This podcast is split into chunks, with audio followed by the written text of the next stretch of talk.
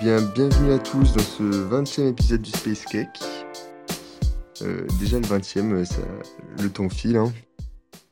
Et du coup, cette semaine, ça va être euh, encore un, épisode de questions-réponses, enfin de, questions et sujets libres plutôt. Et comme on fait une fois par mois pour revenir un petit peu sur euh, les points qui n'ont pas été compris dans les précédents Space Cake, et puis pour euh, prendre toutes les questions, euh, toutes les questions techniques sur Bitcoin euh, que, vous auriez en général. Du coup, aujourd'hui au programme, bah, il n'y a, y a pas vraiment le programme. On a une question sur... euh, Enfin, on va détailler un petit peu le BIP 85 parce que la question nous a été posée. Euh, moi, je serais bien revenu aussi sur les marketplaces de pièces BT qui- qu'ils utilisent pour, euh, pour essayer de se trader un petit peu des, inscriptions avec Ordinals. Et aussi, on va sûrement, on va sûrement présenter un petit peu le début de nos travaux avec, avec Sosten et, euh, Panta pour implémenter les, proof, of ownership sur, euh, sur pour faire du CoinJoin avec Hardware Wallets. Enfin, nos travaux, c'est les travaux de trésor qu'on implémente, quoi. Et, euh, et puis voilà, surtout, n'hésitez pas à monter, demander la parole à n'importe quel moment. Si vous avez, euh, si vous voulez euh, apporter un sujet, n'hésitez pas non plus, c'est avec grand plaisir, parce qu'on n'a pas vraiment de programme, comme je l'ai dit. Et puis, euh, puis voilà pour la, pour la petite introduction. Et, euh, et je suis avec Loïc et Sosten, et Panta qui va nous rejoindre dans quelques minutes. Salut les gars. Salut. Salut, salut, salut. Ouais. Bon Bon, bon, on peut bah commencer sur la, la proof of ownership, ouais, bah, preuve de c'est ce possession. qu'on c'est ce qu'on a dit juste avant. Puis comme ça, ça tombe bien, Panta, euh, je pense que je vais pas l'entendre rentrer dans, dans le space. Et puis euh, il va sûrement entendre euh, ce que je raconte et se faufiler euh, dedans pour, pour corriger les conneries que je vais raconter, donc c'est parfait.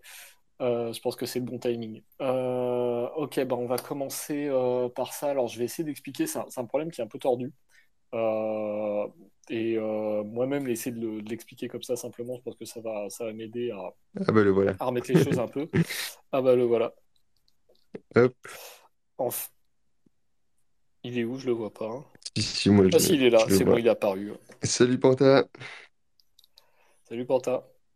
Salut, salut. pas de souci, on était tous un peu en retard. Ok, ça va, toi alors, Ouais, tranquille. même le Space, il était en retard, tu Voilà. vois. Donc, euh, il y a vraiment pas de... Même Twitter était à la bourre, donc il n'y a pas de souci. Pas de souci, très bien. Ouais, du, du- du coup on disait au programme, on va parler un peu de BIP Yep. 85. Moi je serais, moi je serais bien revenu sur les, euh, les pièces BT là, la marketplace de pièces BT. Ouais, Et, et aussi bah, avec ce scène on allait commencer à présenter un peu ce qu'on a fait sur euh, la preuve de possession du UTXO ou de non-possession yes, pour, euh, pour les CoinJoin. yes. Comme ça on commence à présenter un peu ça aux gens et puis, euh, Ouais, et puis voilà pour ce qu'on a pour l'instant. ok, très bien. Nickel, bah, ça me paraît très cool. Ça me paraît un très bon début de programme. On y arrive. Ouais, et ce que je Nickel. disais, ce que je disais avant que tu arrives, c'est que c'était le, le bon timing, tu vois, comme ça, je vais commencer à expliquer ça, puis ça va être, ça va être parfait, tu vas pouvoir, genre, rentrer dans mes conneries pour expliquer, euh, pour les corriger et expliquer mieux, en fait. Donc, euh, je pense que c'est, on va faire comme ça, c'est le bon, c'est le bon Ouais, si ordre. tu veux, vas-y, pas de problème. Après, euh, après, euh, j'ai pas encore la euh, j'ai pas encore la compréhension totale. Enfin, ça, c'est ce que j'avais dit à, à Lounès tout à l'heure. J'ai encore besoin de réfléchir à certaines choses pour être sûr d'avoir bien compris. Mais euh, je te rassure, j'en suis au même, euh, je, pense que je c'est encore plus vrai pour moi, tu vois. oui, je comprends. plus, souci. en fait, plus je réfléchis à ce problème-là et plus je me dis que ça n'a pas de sens, mais Mais euh, c'est tordu. Oui, c'est tordu. Hmm. Ouais. Ok, alors je vais essayer Ouais. de resituer un peu le, euh, le problème de départ. Euh, notre souci, c'est, enfin, c'est pas que notre souci, c'est comme euh, Lounès a dit juste avant, en fait, euh, Trésor travaille dessus depuis euh, bah, pas mal de temps. En fait, on s'est rendu compte qu'ils avaient déjà des PR et des issues ouvertes spécifiquement sur ce sujet depuis 2019, sauf qu'ils n'ont pas commencé à communiquer avant l'annonce de leur, leur, euh, je sais pas si c'est un partenariat formel, mais en tout cas euh, leur intégration avec euh, euh, l'année dernière, ils en avaient pas, pas trop parlé avant, donc euh, c'est vrai que c'était un peu sous le radar. En fait, le problème c'était ça, c'était est-ce qu'on peut utiliser un hardware wallet, donc en l'occurrence un trésor, mais ça pourrait marcher avec n'importe lequel, pour signer des CoinJoin. alors, si je vais essayer de voilà, décomposer le, problème, donc un CoinJoin, pour, peut-être pour ceux qui qui n'ont pas suivi Space Cake d'avant parce qu'on a beaucoup parlé et qui ne seraient pas très sûrs de ce que c'est, c'est une transaction collaborative qui vise principalement en fait à dissimuler euh, ou plutôt à casser, euh, pour être plus précis, c'est plutôt casser les, euh, les, liens qui existent entre les inputs et les outputs d'une transaction Bitcoin. Donc, sans rentrer dans le détail, l'idée c'est qu'on va être plusieurs personnes qui ne se connaissent pas et on va chacun apporter un input dans une transaction, dans la même. Et en sortie, en fait, on va avoir chacun un output du même montant. Et pour un observateur extérieur, qui typiquement quelqu'un qui fait de l'analyse de chaîne, en théorie, si c'est bien fait, il ne peut pas savoir euh, à quel output euh, correspond quel input, même s'il sait euh, à qui appartenait chaque input. il ne sera pas capable de dire à qui appartient l'output. voilà. Donc, la théorie de, base, c'est ça. Et le problème, c'est comment on peut signer ces transactions-là avec un hardware wallet. donc, avec un hardware wallet, on pourrait se dire, si on approche le problème de façon hyper naïve, euh, bah, il suffit de le brancher et puis on a un mode. Alors, ce qui existe avec euh, le call par exemple, euh, le mode ils appellent ça le mode HSM, et en fait, je me suis rendu compte récemment que ça existait aussi sur Trésor. Je ne savais pas, ça s'appelle le mode unattended, mais c'est la même chose. L'idée, c'est-à-dire que le hardware wallet va signer les transactions qui respectent certaines conditions et c'est automatique. Il n'y a pas besoin d'intervention parce que quand vous utilisez votre ledger ou votre call card ou euh, voilà, le, euh, le workflow euh, normal, c'est que vous intervenez en fait et vous confirmez que vous voulez bien signer telle transaction vers tel output, etc. Et vous devez cliquer sur des trucs, vérifier des messages sur l'écran, vérifier les adresses, etc. Et quand on est en mode HSM, en fait, c'est un peu, c'est un paradigme qui est complètement différent. C'est que le, le hardware wallet va être capable de signer, de déterminer tout seul s'il a le droit de signer ou pas et il va signer euh, sans, intervention euh, humaine. Euh, donc le problème, c'est il faut bien s'assurer, en fait, il faut lui faire enregistrer des règles. Typiquement, comment ça va se faire, c'est qu'on enregistre des règles sur le call card avant d'enclencher le mode, le mode automatique, enfin sur le call card ou le hardware wallet. Et le problème, c'est que bah, il faut bien réfléchir avant à ces règles et au contrôle qu'on fait, parce que si on se plante, potentiellement le, le hardware wallet, bah, il est automatique il a le hardware wallet, il y a plein de choses qu'il ne sait pas. En fait, c'est un des, problèmes aussi, c'est que euh, le hardware wallet, il n'a aucune vision, en fait, euh, par exemple, de l'outil Exo7. Il a euh, aucune vision du, enfin, ou très très partielle en tout cas, du, de certains paramètres comme le, temps qui s'écoule, ou voilà, même si sur le call card, on a, on a remarqué, on a travaillé dessus et on a vu qu'il était capable, le call card, de calculer le temps. En fait, il calcule la, la, entre guillemets, la vélocité, c'est comme ça qu'ils l'appellent, même si c'est un peu, euh, je trouve pas que le terme soit très approprié, mais c'est-à-dire la quantité de Bitcoin qu'on peut dépenser, qu'on autorise à dépenser, par exemple, euh, sur une période donnée de une heure ou une journée, ou euh, voilà. donc tant qu'il est en mode HSM qu'il est allumé, bah, il est capable de mesurer le temps qui s'écoule, même si c'est pas du tout quelle, quelle, année, quel mois, quel jour on est, mais au moins il peut mesurer le temps de façon relative. Mais c'est très, c'est très limité. Et toute la difficulté en fait de ces modes euh, automatiques sur les hardware wallets, c'est euh, d'être capable de bien définir ces règles en avant et de bien réfléchir parce qu'une fois qu'il est lancé, on l'arrête plus. Et euh, si on s'est trompé, bah, il va signer potentiellement des, des transactions qui font pas du tout ce qu'on veut, qui peuvent avoir des, effets qui, enfin voilà, qui peuvent envoyer de l'argent vers des adresses non autorisées, donc bah, un vol en fait. Euh, ou alors, euh, je sais pas, brûler des coins ou euh, les immobiliser dans, dans des adresses après pour des, des 2-2-2, j'en sais rien, j'essaie d'imaginer des scénarios où, par exemple, on nous ferait chanter pour, pour les récupérer, on peut imaginer plein de choses. Et quand on essaie d'appliquer ça au CoinJoin, ça pourrait sembler assez une première règle qu'on pourrait mettre pour signer les, signer les CoinJoin avec hardware wallet, on pourrait lui dire, bah, par exemple, regarde la transaction que tu vas signer. tu as les montants d'entrée et tu as les montants de, euh, sortie. Et euh, tu signes la transaction euh, que si tu as les mêmes en sortie, tu as une adresse qui est identifiée, voilà, que tu peux dériver avec, avec tes clés à toi, avec un chemin de dérivation, et que tu as le même montant en entrée et le même montant en sortie, par exemple. sauf que, en fait, en discutant avec Panta et Lunes, et enfin, c'est pas nous qui l'avons inventé, c'est les, les, gens de Trésor qui ont réfléchi là-dessus avant. Ils se sont rendus compte qu'il y avait une attaque possible si on implémente ça, comme je l'ai décrit, donc de façon très naïve. en fait, on pourrait potentiellement nous faire signer plusieurs inputs qui sont à nous et le hardware wallet, euh, ça ne rendrait pas forcément compte. En, fait, c'est pas qu'il ne s'en rendrait pas forcément compte, c'est qu'il euh, ne s'en rendrait pas compte du tout. Et euh, c'est-à-dire que l'attaque, c'est que, par exemple, euh, je soumettrais un coin join, je dis n'importe quoi, avec 5 inputs. Et en fait, il y en a deux qui, sont, qui appartiennent au, au, hardware wallet qui signe. Et lui, il va signer le premier. parce qu'il identifie que voilà, ok, c'est une clé qui m'appartient, je peux la dériver, je peux dériver la clé privée. Euh, donc je signe. Et ensuite, il va renvoyer la même transaction euh, avec, euh, en demandant de signer un deuxième input. Et le hardware wallet n'a pas les moyens de se rendre compte en fait qu'il a déjà signé un autre input et potentiellement il va signer deux inputs et lui de son point de vue très, très étroit en fait très étriqué il faut se dire le hardware wallet à chaque fois ce qu'il va voir c'est il va voir ok j'ai une transaction avec un input qu'on me demande de signer il est à moi il a un montant n euh, voilà. Et puis je vois en sortie, il y a une adresse, elle est à moi, il y a un montant de N. Bon, bah c'est bon, je signe. Sauf qu'en fait, on lui fait faire ça deux fois de suite. Pour lui, c'est OK. Et euh, bah, en fait, il a signé 2 euh. Et à la fin, bah, il n'y a que N qui retourne dans une adresse, dans une adresse qui lui appartient. Donc, conclusion, on s'est fait voler N. Donc c'est pas bien. Il faut éviter de faire ça. Et euh, la solution avec euh, laquelle est, euh, à laquelle a abouti Trésor, via, alors c'est un peu, ça, devient un petit peu un gag, c'est pas, ça vole pas haut, mais c'est les Satoshi Labs Improvement Proposal, aka les SLIP.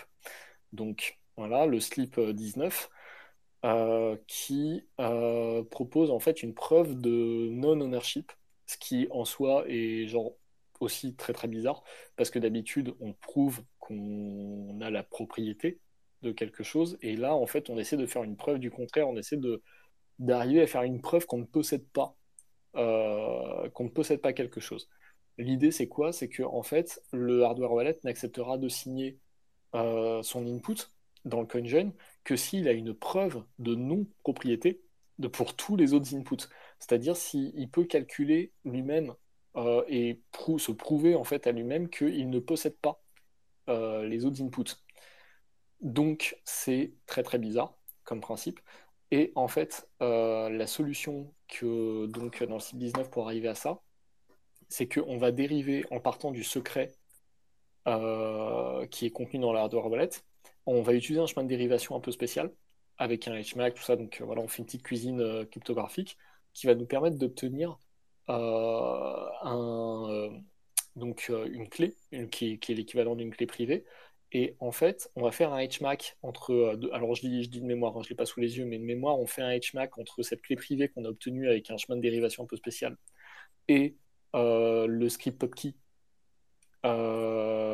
de, du coup de l'output dont on veut prouver que on veut prouver la propriété ou la non-propriété. C'est ça qui est un petit peu, un peu tordu. Et en fait, en faisant cette, opération cryptographique, donc on obtient une preuve comme c'est du matériel privé qui a été dérivé directement sur le hardware wallet, c'est pas falsifiable. Enfin, si quelqu'un peut falsifier cette preuve, euh, bah, c'est qu'en fait il a nos clés privées, donc euh, c'est, enfin, je veux dire, euh, de toute façon, voilà, c'est fini. et l'idée, c'est que quand on va envoyer cette transaction avec ces preuves qui ont été produites par chaque participant du CoinJoin de cette façon-là que je viens de décrire sommairement, en fait, le hardware wallet va essayer de reproduire la preuve euh, pour chacun des inputs. Et s'il n'est pas capable de la reproduire, bah, c'est que c'est pas lui. Donc c'est qu'on a prouvé la non-propriété euh, de l'input. Donc il peut être certain qu'on n'est pas en train de lui faire signer une transaction sur laquelle il y a plusieurs inputs à lui. Euh, voilà, donc moi en tout cas c'est ce que j'ai compris du, du principe de pourquoi on fait ça et euh, de comment euh, voilà de comment ça marche. Je sais pas si vous voulez euh, ajouter quelque chose, si c'était c'était peut-être un peu brouillon ou je sais pas. Non bah c'est pas facile à expliquer. C'est c'est subtil, effectivement, comme tu dis, la difficulté, c'est que habituellement en cryptographie, on prouve la propriété de quelque chose, et là, on veut faire l'inverse.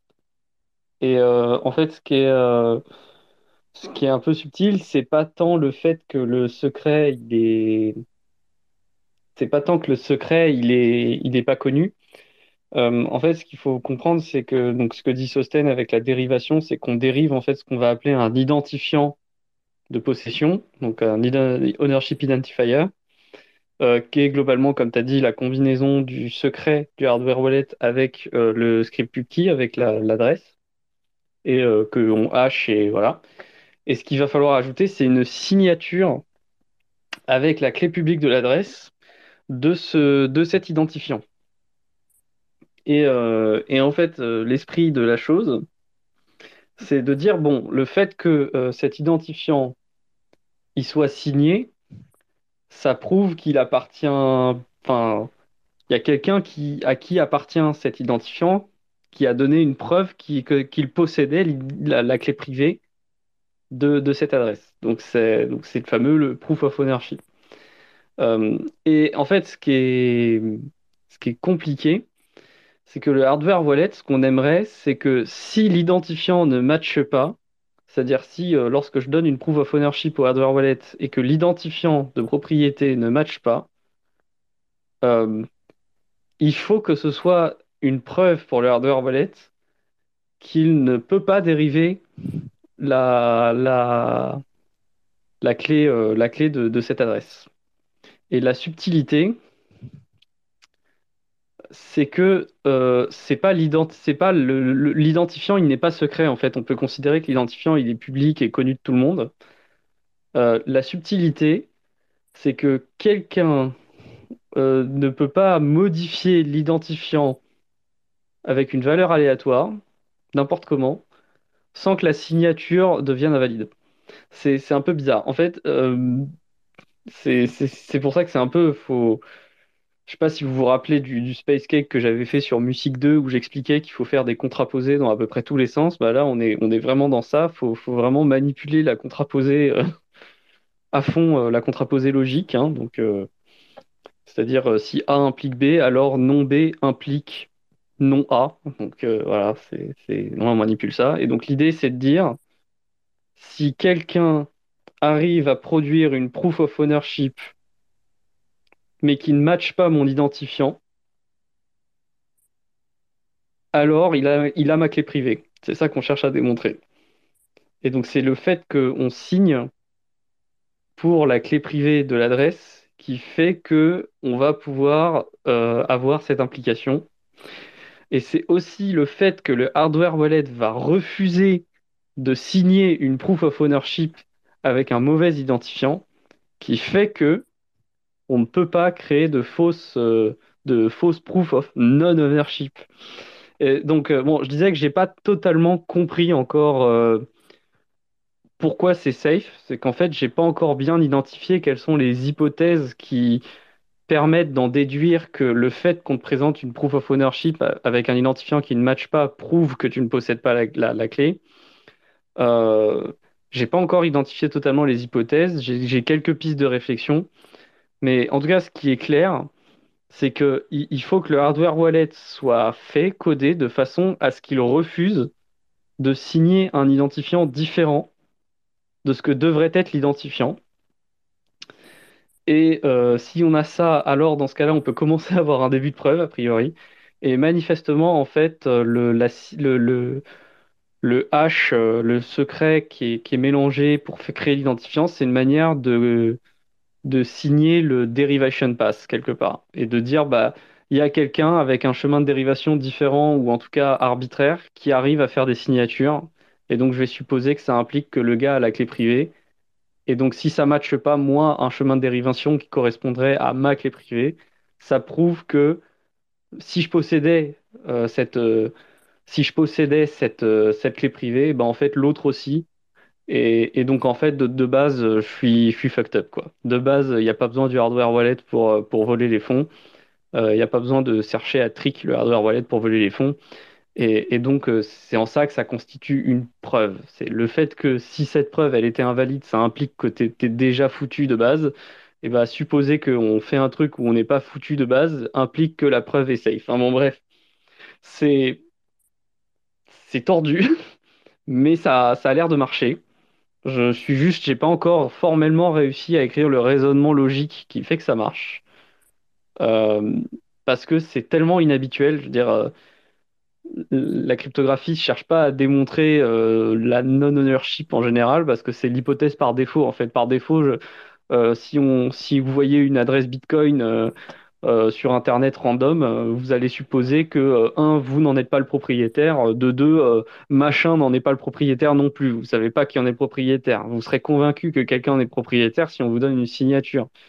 Mais donc ça, ça constitue une preuve de possession, mais pas l'inverse.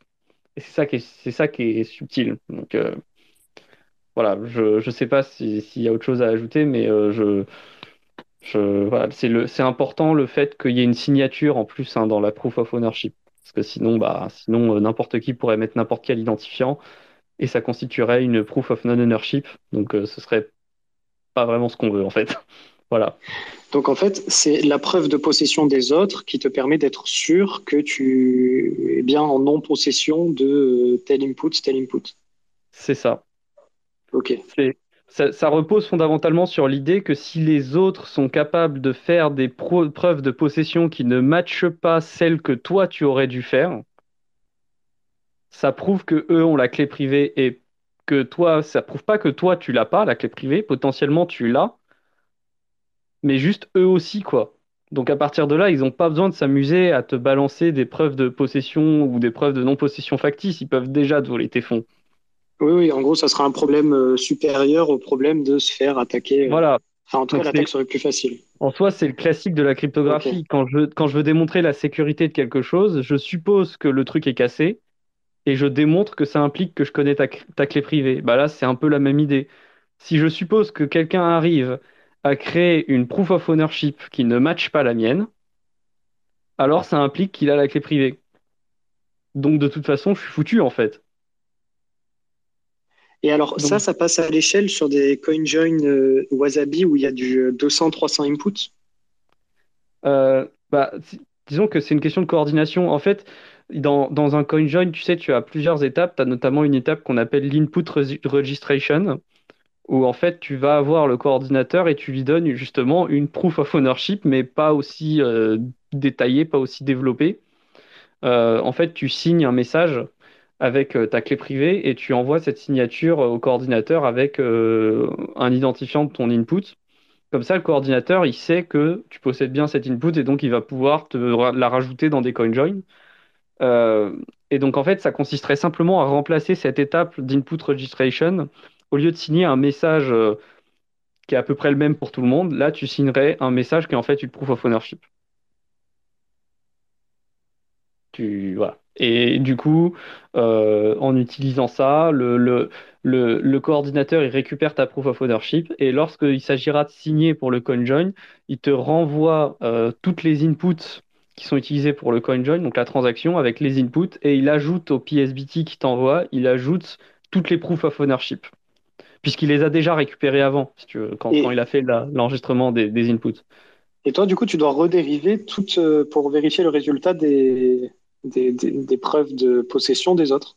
Tu dois tout redériver à partir de ton propre Et- chemin, etc. Exactement. Et, ça, c'est un peu original parce qu'il y a des hardware wallets, notamment dans la call card. On a vu que la call card, en fait, n'implémentait pas la vérification de signature, hein, il me semble, euh, si je dis pas de conneries. Et, et, et donc, en fait, là, c'est hyper important que le hardware wallet fasse cette vérification lui-même. Alors, juste, n'implémente pas la vérification de signature. Ce qu'on disait avec euh, Lounès, c'est par rapport à ce qu'il a envoyé tout à l'heure. Il vient d'avoir euh, un update justement du firmware de Coldcard où apparemment, d'ailleurs, je vais vérifier tout de suite, euh, apparemment, maintenant, il y a justement la vérification de signature. Mais euh, Ok. c'est c'est tout nouveau. Hein. Enfin, c'est... Ouais, ouais, ça, euh. C'est tout Mais frais. c'est- c'est de signature de, de fichiers. Ah, c'est pour la 2FA sur le micro SD, je pense. Bah, peut-être en plus, mais tu peux signer des fichiers JSON, etc. Et en fait, ce que tu signes, c'est euh, la concaténation du hash du, du contenu plus le nom du fichier. Ok. Bon, bref. Donc, euh, avant, les hardware wallets n'implémentaient pas la vérification, même la call card. Et là, c'est hyper important dans une proof of ownership et de non-ownership que le hardware wallet fasse les vérifications. Donc, euh, donc c'est un, c'est un défi qui est un petit peu différent, quoi. Genre, y a- c'est vraiment fondamentalement, c'est un- ça, ça paraît pas comme ça, mais ça fait un gros changement, en fait. Quand même. Euh, parce que un hardware wallet, normalement, il n'est pas là pour vérifier des signatures, il est là juste pour signer. Et, et bon, bah, là, manifestement, euh, il y a des checks à faire, quoi. Donc, il faut effectivement que le hardware wallet vérifie lui-même toutes les proof of ownership avant de pouvoir signer pour euh, le CoinJoin. Et le hardware, il est capable de, quand tu prends une MK3 qui est pas très puissante, euh, ou même une Ledger, ou même une Trésor, c'est capable de signer, euh, enfin de, de faire autant de dérivations, de vérifications de signature, de comparaison quand tu as 200, 300 inputs dans le Bah, temps en fait- donné pour rester dans la coordination? Voilà, c'est ça, ça la question. C'est une bonne question en vrai. Et là, je saurais pas te répondre en fait. C'est, il faut faire des benchmarks. Ouais, bah faudrait si quelqu'un avait un trésor et, euh, et pouvait vraiment le tester avec euh, tel que ça existe aujourd'hui avec Wabi-Sabi et tel que apparemment, d'après ce que disent les mecs de Trésor, c'est en production. Donc c'est que ça doit marcher. Mais oui, je suis d'accord avec toi, euh, le X, c'est c'est pas, euh, enfin, c'est pas quelque chose qui va de soi. Ouais. Mais, mais c'est c'est- c'est quoi le problème au juste?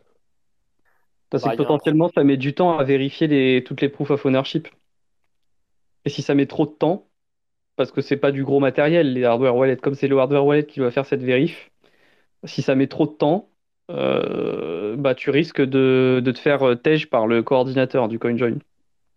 Et pourquoi ça mettrait trop de temps? Il y a, il y a Dans le cas de Whirlpool, c'est pas un problème, parce que dans Whirlpool, il y en a que 5. Dans le cas de Wasabi, ça pourrait être différent.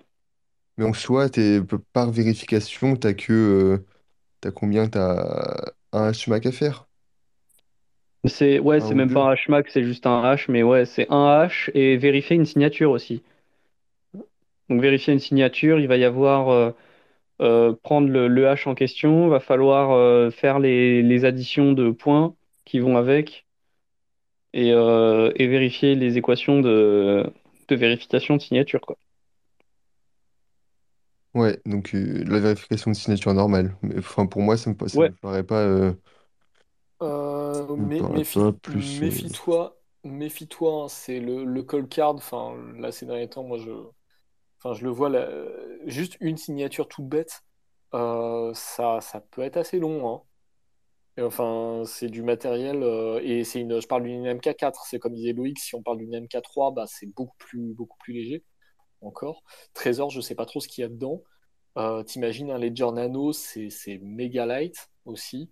C'est quand même des, des tout petits hardware. hein. Donc, euh, si tu as 200-300, même si c'est pas grand-chose, mais tu as 200-300 vérifications à faire, je suis d'accord avec X, il faut, faut tester, il faut voir comment ça se passe en pratique.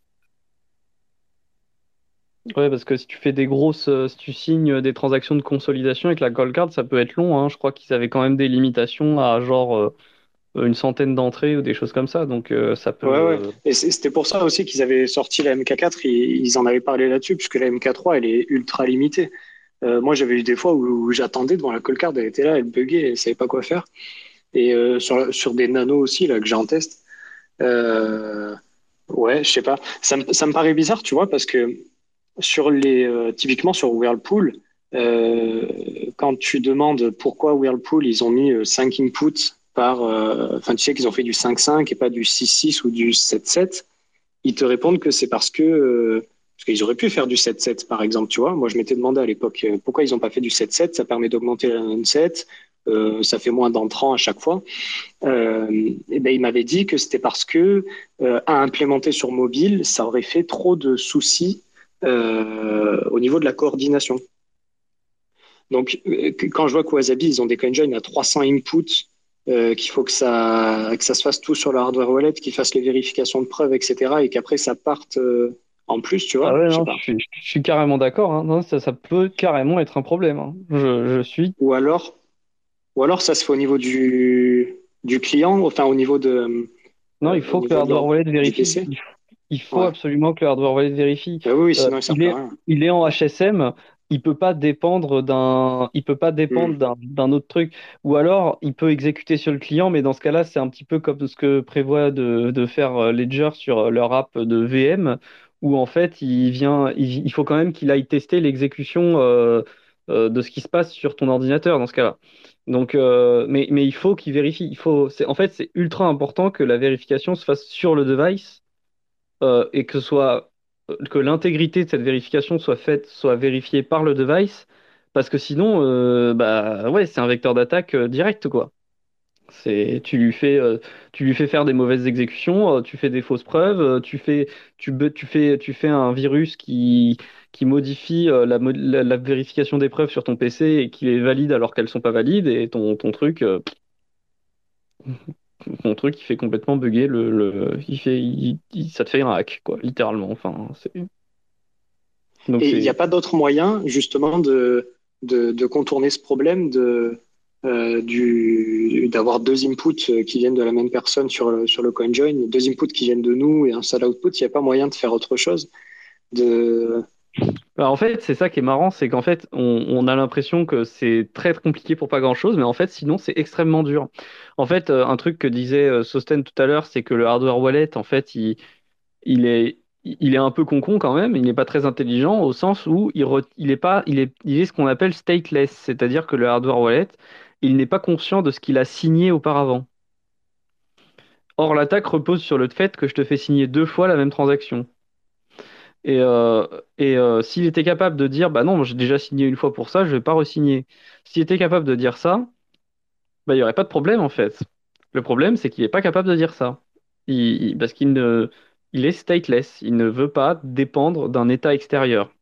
Donc déjà que c'est déjà assez compliqué comme ça pour les notions euh, de données temporelles, parce que manifestement, voilà, euh, euh, la call card, elle t'autorise à signer en fonction du temps. Donc euh, déjà, ça veut dire qu'elle fait confiance à quelque chose pour le temps. Donc euh, voilà, je ne sais plus exactement comment c'est foutu à l'intérieur, mais voilà. Euh, mais là, pour encore le temps, c'est une chose, mais là, pour signer des transactions et s'assurer qu'on n'a pas signé deux fois la même, là, je peux te dire, on, part sur un niveau de difficulté, c'est autrement plus, plus compliqué, quoi. C'est, c'est un changement encore plus gros. Ça veut dire que ton hardware wallet, il a une mémoire. T'imagines? Il mémorise. Alors qu'il sert juste à signer normalement. Donc c'est... Voilà, c'est compliqué, quoi. J'imagine qu'avoir un hardware wallet, euh, je me suis jamais trop posé la question, mais avoir euh, si les hardware wallets sont stateless, j'imagine qu'il y a une bonne raison à ça. Enfin, le fait qu'ils soient stateful, enfin là, là comme ça, je sais pas, mais euh, parce que j'ai jamais trop réfléchi, mais euh, probablement que ça créerait euh, tout un tas d'autres problèmes et tout un tas d'autres difficultés et de vecteurs d'attaque. Voilà, le niveau vecteur d'attaque, je j'ose pas imaginer ce que ça peut, ce que ça peut lancer, quoi. Ça, ça va, ça doit être terrible. En vrai, c'est- il y a déjà ça, et, et puis aussi le fait de devoir gérer la mémoire. Ça veut dire que, imagine, il y a une coupure de courant. Bah, du coup, la mémoire, elle s'efface. Donc, du coup, bah, j'ai hacké ton wallet en l'éteignant. C'est quand même problématique. Donc, bon. Non, non, ouais, je pense que tu veux pas avoir un hardware wallet euh, stateful. Et c'est d'ailleurs un des gros problèmes pour laquelle on a. C'est un- c'est un- c'est une des raisons pour laquelle on n'a pas de hardware wallet pour Lightning. hein. parce que Lightning, euh, niveau stateful, euh, ça y va, quoi. Donc, euh, donc euh, bon. Non, non, on a dit, on a dit c'est le Graal. c'est voilà, c'est le Graal. Signer Lightning avec un hardware wallet, voilà, là, c'est dans un monde éthéré. voilà. objectif très très très long terme. Voilà, on sait pas trop comment on va s'arranger pour faire ça, mais voilà. Peut-être qu'avec des N séquences, il y a moyen de faire quelque chose, mais tu vois, il faut au moins retenir un compteur, tu vois, au minimum. Donc c'est ça qui est problématique. Euh, donc euh, voilà. Et donc là, euh, en fait, ça, c'est, et, en fait, vraiment, la, solution de Trésor, et sur le principe, moi, je la trouve excellente. C'est-à-dire avoir des signatures qui permettent de s'assurer que je ne possède pas quelque chose, c'est quand même pas dégueu sur l'idée. Et je vois vraiment pas comment tu peux faire mieux que ça sans avoir un truc qui soit stateful ou euh, je je sais plus si j'avais trouvé autre chose comme solution, mais je, je me rappelle plus. Mais euh, ou alors ou alors beaucoup trop restrictif comme le comme l'est actuellement la call card au niveau des dépenses. C'est actuellement euh, sur la call card, tu peux pas le faire des CoinJoin en HSM parce que la call card elle considère que dès lors que une entrée, une sortie de transaction n'est pas à toi, toutes les autres, enfin dès lors qu'une sortie de transaction n'est pas à toi, toutes les autres sont des paiements. Et donc, du coup, la call card, elle pense que les CoinJoin, c'est des paiements. Parce qu'elle prend, elle, suppose que toutes les inputs, elles sont à toi. Ce qui n'est pas le cas. Donc, euh. Ouais, non, il y a des dans, dans le la logique de validation à l'intérieur de la call card, il y a y a pas mal de choses. Hein. C'est pas et puis c'est pas évident parce qu'on pourrait se dire ah ça a été codé comme ça, euh, genre euh, pourquoi c'est comme ça, c'est chiant, voilà. Mais en même temps, si on prenait des, je pense si on prenait des hypothèses différentes ou voilà, bah on aurait aussi d'autres problèmes. Enfin c'est vraiment quelque chose qui est euh, il n'y a pas de solution simple, je pense, et il faut faire des assumptions parce que comme euh, voilà, comme tu as dit, le hardware wallet faut partir du principe qu'on est complètement dans le noir et qu'on doit signer des trucs. Et, euh, et comment on fait, quoi. Enfin, moi, c'est un peu comme ça que je vois ce problème. Ouais, ouais, c'est extrêmement dur. En fait, moi, là, après, en, en discutant avec Lounès de, de ça euh, lundi soir, là, j'ai- j'avais commencé à me dire que, en fait, la preuve de possession de, Satoshi Lab, en fait, d'une certaine façon, elle fait preuve de non-possession parce qu'elle signe un chemin de dérivation de manière indirecte, en fait. Euh, et c'est c'est à mon avis l'élément qui me manquait d'un point de vue logique. Mais donc le fait de signer un chemin de dérivation, a priori, c'est important. Et le fait que le hardware wallet ne va pas signer d'autres preuves d'ownership que celles qui matchent ses identifiants à lui, c'est aussi extrêmement important. Et, voilà, et bon, c'est un problème difficile, mais c'est important de le résoudre parce que bah voilà, euh, derrière, il y a quand même la possibilité de faire des transactions coopératives. euh, euh, avec, un hardware wallet. Donc, sans avoir à, chaque fois à valider une transaction. C'est quand même pas mal. Bref. Voilà. Euh, je pense que sur le sujet, on a fait à peu près le tour de ce qu'on sait actuellement, mais euh, faudra, ça va certainement beaucoup avancer parce que bah, nous, on essaie de pousser un peu euh, auprès de. Enfin, Lounès, il a déjà poussé un peu à Satoshi Lab pour qu'ils rectifient leur test vector parce qu'ils étaient pas, ils étaient plantés. Mais voilà, il va falloir pousser pour ces trucs-là et il faudrait idéalement un bip à un moment et puis, et puis voilà quoi. Après, non, non, les bips, les bips, c'est clic. Ouais, On va, on l'implémenter, on va l'implémenter euh, nous-mêmes euh, Voilà, on le fait, puis on, le voilà. on le met, on le fait passer sur Wellpool euh, si on arrive à, si on arrive à, à se mettre d'accord avec les, les gens de Samurai pour qu'ils implémentent un truc de ce genre-là, même si ça vient de Trésor, bon, Et si on arrive à l'écrire en Java aussi, Oh là là. Bah, il y a le barré. client Rust maintenant, il y a le client Rust de, de Whirlpool, vrai. donc, peut-être client que, on peut, Rust. Peut-être que ça peut passer. mais bon. Ah, le problème, c'est que forcément, là, faut voir avec euh, leurs histoires de, de réimplémenter un coordinateur, et dans ce cas-là, euh, c'est le moment, quoi. Donc, euh, bon, c'est ce que, ce que disait Lounès aussi, mais c'est. voilà. Bon, il n'y a plus qu'à, hein, j'ai envie de dire. euh, pff, déjà, euh, déjà l'implème sur la call card, c'est bon, quasiment, mais euh, bon, voilà. Faudrait faire un- une petite preuve de concept, là.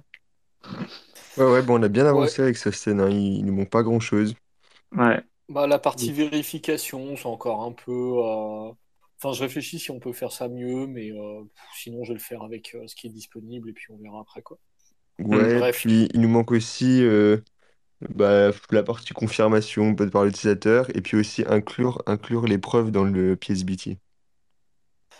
Euh, oui, même si euh, il y a quand même quelque chose qui est spécifié. hein. On, on avait revu, euh, justement, on s'était posé la question hier, et euh, dans le slip 19, tu as quand même euh, ouais, c'est quelque chose qui est spécifié. Donc bon, ça devrait pareil, c'est, euh, ça devrait le faire, quoi. Voilà, voilà. Ouais, bon bah Voilà. pour ce sujet-là, c'est, je crois que c'est C'est pas bon, trop c'est plié, je pense. Il y aura, il y aura des news plus tard, sûrement, Mais c'est très intéressant. Merci pour vos retours et bravo de bosser là-dessus. Ça me plaît bien. Bah, tant mieux, écoute. Si on arrive à faire. euh, parce que si on voulait faire mon truc là avec euh, du taproot euh, sur euh, des scripts Liana qui se rechargent tout seul en faisant des coin join, bah, c'est une étape essentielle. Voilà. C'est- Ce serait méga stylé. Donc euh, voilà. Le, le- un, un- un bon objectif, ce serait d'arriver à faire ça. Hein. Être. Hâte d'y Voilà. Mais bon, déjà, faut faire du proof of non-ownership qui soit propre et après, euh, et après on pourra, on pourra avancer. Peut-être que des personnes ont des questions par rapport à ce sujet. Si vous avez des questions, n'hésitez pas à monter. Ou bien des questions sur d'autres sujets. Et sinon, après, je pense qu'on va passer lentement vers le BIP 85. N'hésitez pas à prendre la parole. bien.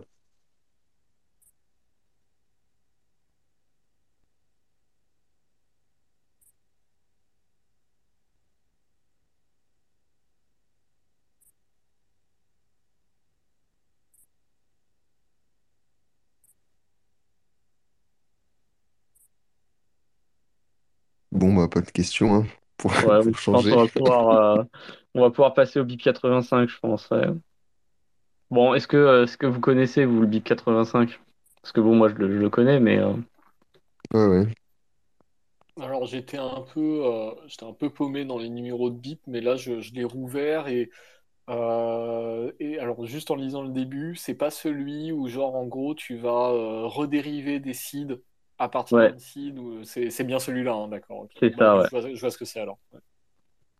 Ouais. Donc l'idée, c'est que euh, l'idée, c'est qu'en général, quand on veut tester un wallet, bah du coup, il faut créer une nouvelle, euh, faut créer une nouvelle word seed en général. Le, le wallet, il va soit il génère une word seed euh, nouvelle pour nous, euh, il va falloir backup ça, soit euh, soit faut qu'on en mette une, donc faut qu'on en ait créé une et et on la rentre dans le dans le wallet euh, comme si on faisait une recovery. Et, euh, et ça, c'est, quand on y réfléchit un petit peu, c'est un petit peu pénible parce que, euh, imaginez, vous avez fait tout votre plan d'héritage, euh, vous êtes, euh, vous vous êtes déter, vous avez tout fait, vous avez mis euh, la word seed, vous l'avez gravé, euh, il y en a qu'une seule pour vos fonds, etc. Vous avez mis en place un multisig avec des, des, des, des, hum, différentes localisations géographiques dans différents pays. Enfin voilà, vous êtes déter, vous êtes chauffé pour bien backup vos fonds, pour bien les sécuriser, etc. Puis là, il y a un nouveau wallet qui sort, un nouveau logiciel, genre je sais pas, Liana par exemple, et, euh, et vous voulez, et ça demande, ça, vous voulez, c'est un hot wallet, vous avez besoin de créer une nouvelle seed. Et là, vous dites, merde, mais alors du coup, si je commence à mettre des fonds sur ce nouveau wallet, il va falloir que je le backup avec les autres. Donc il va falloir que je refasse euh, tout un, tour à tout mon, que je, tout mon setup pour rajouter une nouvelle word seed pour les fonds que je vais mettre dans ce hot wallet ou dans ce nouveau wallet, quoi. Donc c'est assez agaçant. Et euh, donc ce serait quand même pas mal si plutôt que de devoir recréer from scratch une nouvelle word seed, on pouvait pas utiliser une word seed qui était déduite de la word seed qu'on a backup à peu près partout et à peu près proprement. Bah, c'est exactement ça l'idée du, du BIP 85. Euh, c'est qu'en fait, euh, bah, les wallets par défaut, ils utilisent tous un format pour conserver la seed qui est sous forme de mots. Et le problème, c'est qu'il y a une checksum. Donc vous vous pouvez pas mettre des mots, vous pouvez pas tirer aléatoirement les mots ou générer aléatoirement les mots parce qu'il y a un moment, les, deux derniers mots, ils dépendent de la checksum. Et donc, en fait, BIP 85, c'est juste un protocole pour tirer un nombre aléatoire, euh, calculer une checksum et en déduire les mots. Et, euh, et comme ça, ce nombre aléatoire, en fait, il n'est pas, est pas tiré aléatoirement, il est tiré de manière déterministique, mais depuis la, depuis le secret du, qui correspond à notre master seed qu'on a backup partout. Et ça permet de faire en sorte, comme ça, que dans le backup, on ait juste à dire. Bah, en fait, euh, j'ai des fonds sur euh, le wallet avec euh, cette euh, master seed que j'ai backup un peu partout, mais il y en a aussi qui ont été qui, qui sont dans la dans le wallet dont la word seed peut être déduite de la word seed principale en utilisant tel chemin de dérivation avec le bit 85. Et, euh, et ça permet comme ça de pas avoir à backup euh, tous ces wallets. En fait, il y en a, c'est un peu one, one, euh, one to rule them all, quoi. C'est un, une master seed pour euh, déduire toutes les autres, euh, de façon à ce qu'on puisse facilement tester un nouveau wallet sans avoir à s'inquiéter de comment on va le backup. Il faudra juste ajouter le fait que bah, il y a une nouvelle, euh, il faudra juste ajouter le chemin de dérivation, mettre au courant les gens qu'il y a des chemins de dérivation, et ça, on n'a pas besoin, les chemins de dérivation euh, bon, c'est plus facile à. C'est pas grave si le chemin de dérivation a fuité, quoi. C'est pas aussi grave qu'une clé privée si, si le chemin de dérivation est connu par plus de gens. Donc voilà, l'idée repose un peu là-dessus. Je sais pas si, sais pas s'il y a autre chose à ajouter. Après, voilà, le, le, le BIP 85 définit tout un, euh, tout, plein de chemins de dérivation par défaut pour différents cas d'usage. Donc, par exemple, si on utilise 24 mots, on va pas utiliser exactement le même type de chemin de dérivation que si on en utilise 12. Euh, si on utilise des mots anglais, on va pas utiliser le même chemin de dérivation que des mots français. Euh, tout ça pour s'assurer que les- on va bien pouvoir euh, retrouver les choses de, de manière fiable. Il y a des numéros de compte aussi pour, pour pouvoir, euh, Et, euh, pouvoir et aussi à préciser, c'est c'est pas que pour des seeds, ça fait aussi des secrets euh, hexadécimales, des clés GPG, etc. En fait, ce BIF 85, c'est surtout pour, euh, pour pouvoir dériver des, des- des secrets euh, déterministes de, de ta master seed. Et après, tu peux, tu peux en faire des seeds, etc. Ouais, après, c'est surtout que dans le BIP 85, au départ, l'idée, c'était de pouvoir faire des word seeds quand même. Donc, euh, l'idée que tu puisses calculer, en plus de ça, la checksum pour pouvoir faire des word seeds qui soient compatibles avec tous les wallets euh, qui, utilisent euh, BIP 39 aujourd'hui. Mais voilà, vraiment, juste, c'est ça le principe. Ça permet juste de tirer des secrets de manière, effectivement, comme tu as dit, de, tirer des secrets quand on en a besoin et de se donner un chemin de dérivation pour les retrouver sans avoir à- à reprendre tous ces backups et à ajouter une nouvelle, une nouvelle seed à chaque fois, quoi. Donc c'est très pratique. Très très pratique. Tu sais ce qui est utilisé comme euh, algorithme de dérivation? Ah, c'est du BIP32 classique, hein. euh, tu, tu vas avoir, euh, tu vas faire un chemin de dérivation en, en hard-node, là, en dur, là, avec des dérivations depuis des clés privées. Et vraiment, c'est du BIP32, euh, vraiment tout classique. euh, le premier, le premier, la première dérivation, c'est un identifiant pour indiquer qu'on utilise BIP 85. Et la deuxième dérivation, c'est pour indiquer quelle langue des mots tu utilises. Et puis la, la troisième, ça va être genre combien de mots tu utilises. quoi. Et puis après, tu as un numéro de compte pour dire, bah là, euh, j'ai l'acide 1, l'acide 2, l'acide 3, etc. pour... euh, Ouais, et t- et t- t'as t'as aussi pour euh, la langue. Ouais, voilà ce que je disais. J'ai dit, j'ai dit ça vite fait, mais ouais, ouais, c'est... Et c'est des HMAC euh, comme sur BIP32? Ouais, C'est c'est BIP 32, ouais, c'est c'est Ok, dérivation BIP 32. ok, ok, cool.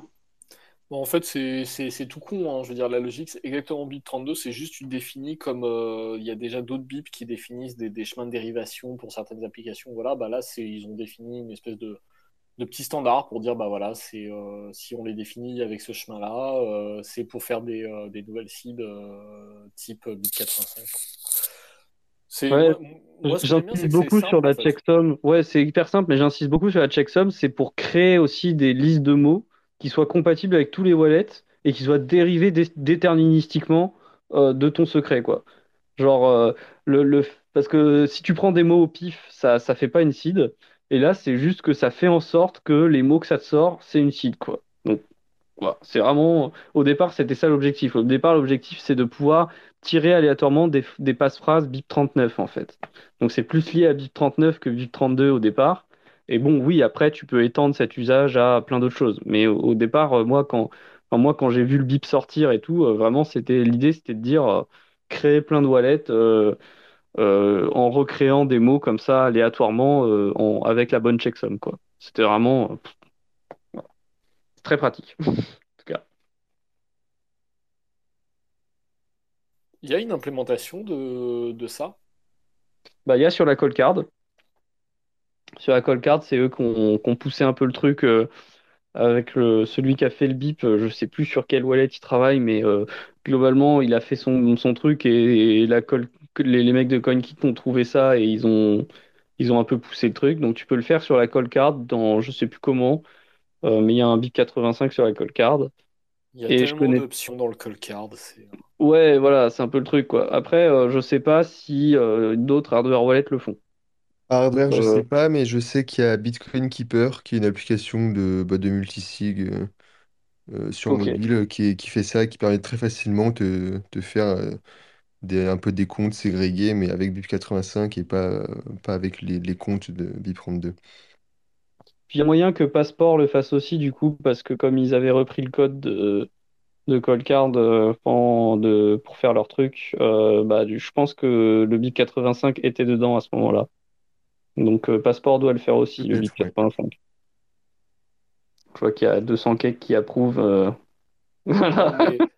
juste avant, juste avant, il a envoyé des, des pouces vers le bas en série. Oui, j'ai vu, ouais. J'hésite. entre la crise d'épilepsie et euh, le, le téléphone qui plante. Non, Je, je je pense, suis pas sûr. je pense qu'il y a des mots-clés, tu vois, genre Coldcard, ça va pas, ça va pas passer, et puis euh, Passport, ça va passer, tu vois. Voilà. Bon, pour être euh, Ouais, tout c'est à fait juste, pour être tout à fait juste, euh, Coldcard, ils ont un peu pompé chez Trésor aussi à l'époque. hein. Oui, oui, non, bien sûr, je sais bien, euh, je, je- c'était les dramas C'est sur, euh, chacun son tour. voilà, ça, c'est chacun, c'est Chacun son truc. Voilà. Les mecs, euh, attendez, genre, euh, vous allez me dire que vous croyez à la propriété intellectuelle maintenant? C'est ça? Oh là là, mon Dieu. Oh, Oh, on, mais copie- on- on se ça copie se dit pas. crypto-anarchiste après. Oh là là là Ah là. ouais, voilà, on se copie, on se copie pas dessus, les idées sont libres, c'est tout. C'est- Bon, alors parfois c'est vrai que si tu t'attribues les idées des autres, bon, c'est un peu limite. Ouais, euh, après, il y a, il y a les idées libres, et puis il y a le copier-coller du firmware, quoi. Ouais, bon, ok. D'accord. Mais c'est quand même un cas, euh, un cas euh, particulier, quoi. Ouais. Bref, donc euh, voilà, BIP 85 sur les cards actuellement, sur le passeport et manifestement Bitcoin Keeper. Je trouve ça dommage qu'on le voit pas sur plus de hardware wallets parce que c'est quand même vachement pratique de pouvoir se dire bah j'ai juste un hardware wallet qui euh, me permet de générer tous mes autres wallets euh, qui soient hot, qui soient cold, euh, qui soient multisig ou je sais pas quoi. C'est quand même un peu dommage qu'on n'ait pas ça un peu plus parce que bon euh, ça ça rend plus difficile euh, les plans de backup sinon donc c'est quand même agaçant quoi. Donc voilà, je pense que c'est un peu un BIP sous-coté quand même, qu'il en faut plus du BIP 85. Faites BIP 85, c'est bien. Sur un hardware wallet comme ça au moins. Bah, euh, prochain, on, on l'implémente sur. euh, bah non, sur Ledger, on peut pas, c'est pas open source. Euh, Euh... Oups. Mais si, si, euh, elle, Ouh là elle- là elle est open source, euh, la de Bitcoin. Quelle glissade! Et sais c'est open jamais source. regardé. Ah, oulala, attention, ça part sur les, les Oula, oula. Oui, est-ce que c'est fausse? Est-ce que c'est pas fausse? Est-ce que c'est open source? Est-ce que c'est pas open source? Bon, après, avant de vouloir implémenter tout cela et, et les, les CoinJoin en mode HSM, euh, si déjà ils arrivent à perfectionner leur envoi par la poste, ça serait super. Voilà, les gens savent. Les gens savent, les gens Les, savent. les gens savent.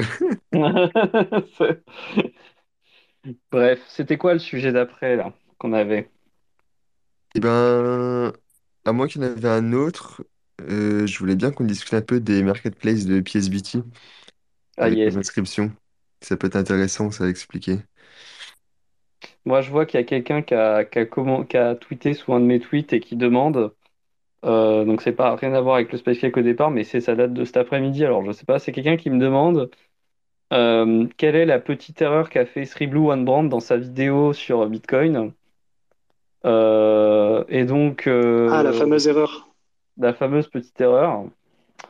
Donc, euh, ce qui, je, faut, ça fait longtemps que je l'ai pas regardé la vidéo, donc il faudrait que je regarde pour, pour vraiment dire là, il y a une erreur. Euh, mais il faut bien voir que la, l'attaque qu'il décrit à la fin de la vidéo n'est pas correcte, puisque euh, en fait, euh, euh, il ne suppose pas que Bob va attendre des confirmations. Donc, euh, normalement, Bob est censé attendre des confirmations, et c'est que une fois qu'il a les confirmations que là, on peut déjouer l'attaque. Donc, en fait, dans la vidéo, il parle d'une attaque où il dit euh, ouais, bah Bob, euh, voilà, il est payé, et puis en fait, il voit qu'il y a des forks après, et puis bon, bah, il a juste à attendre qu'il y ait un fork qui soit 5 blocs en avance. Oui, bah, ça se trouve, ça va être le fork où il n'est pas payé. Donc du coup, bah, il a rien évité du tout, le Bob. Il aurait dû juste attendre 5 putains de confirmations avant de commencer à euh, considérer qu'il est payé. Voilà, c'est tout. Et bon, euh, voilà, l'erreur est, c'est pas pas dramatique, mais ça montre que la personne qui en parle n'a pas complètement compris en fait quel était le problème qu'on cherchait à résoudre non plus.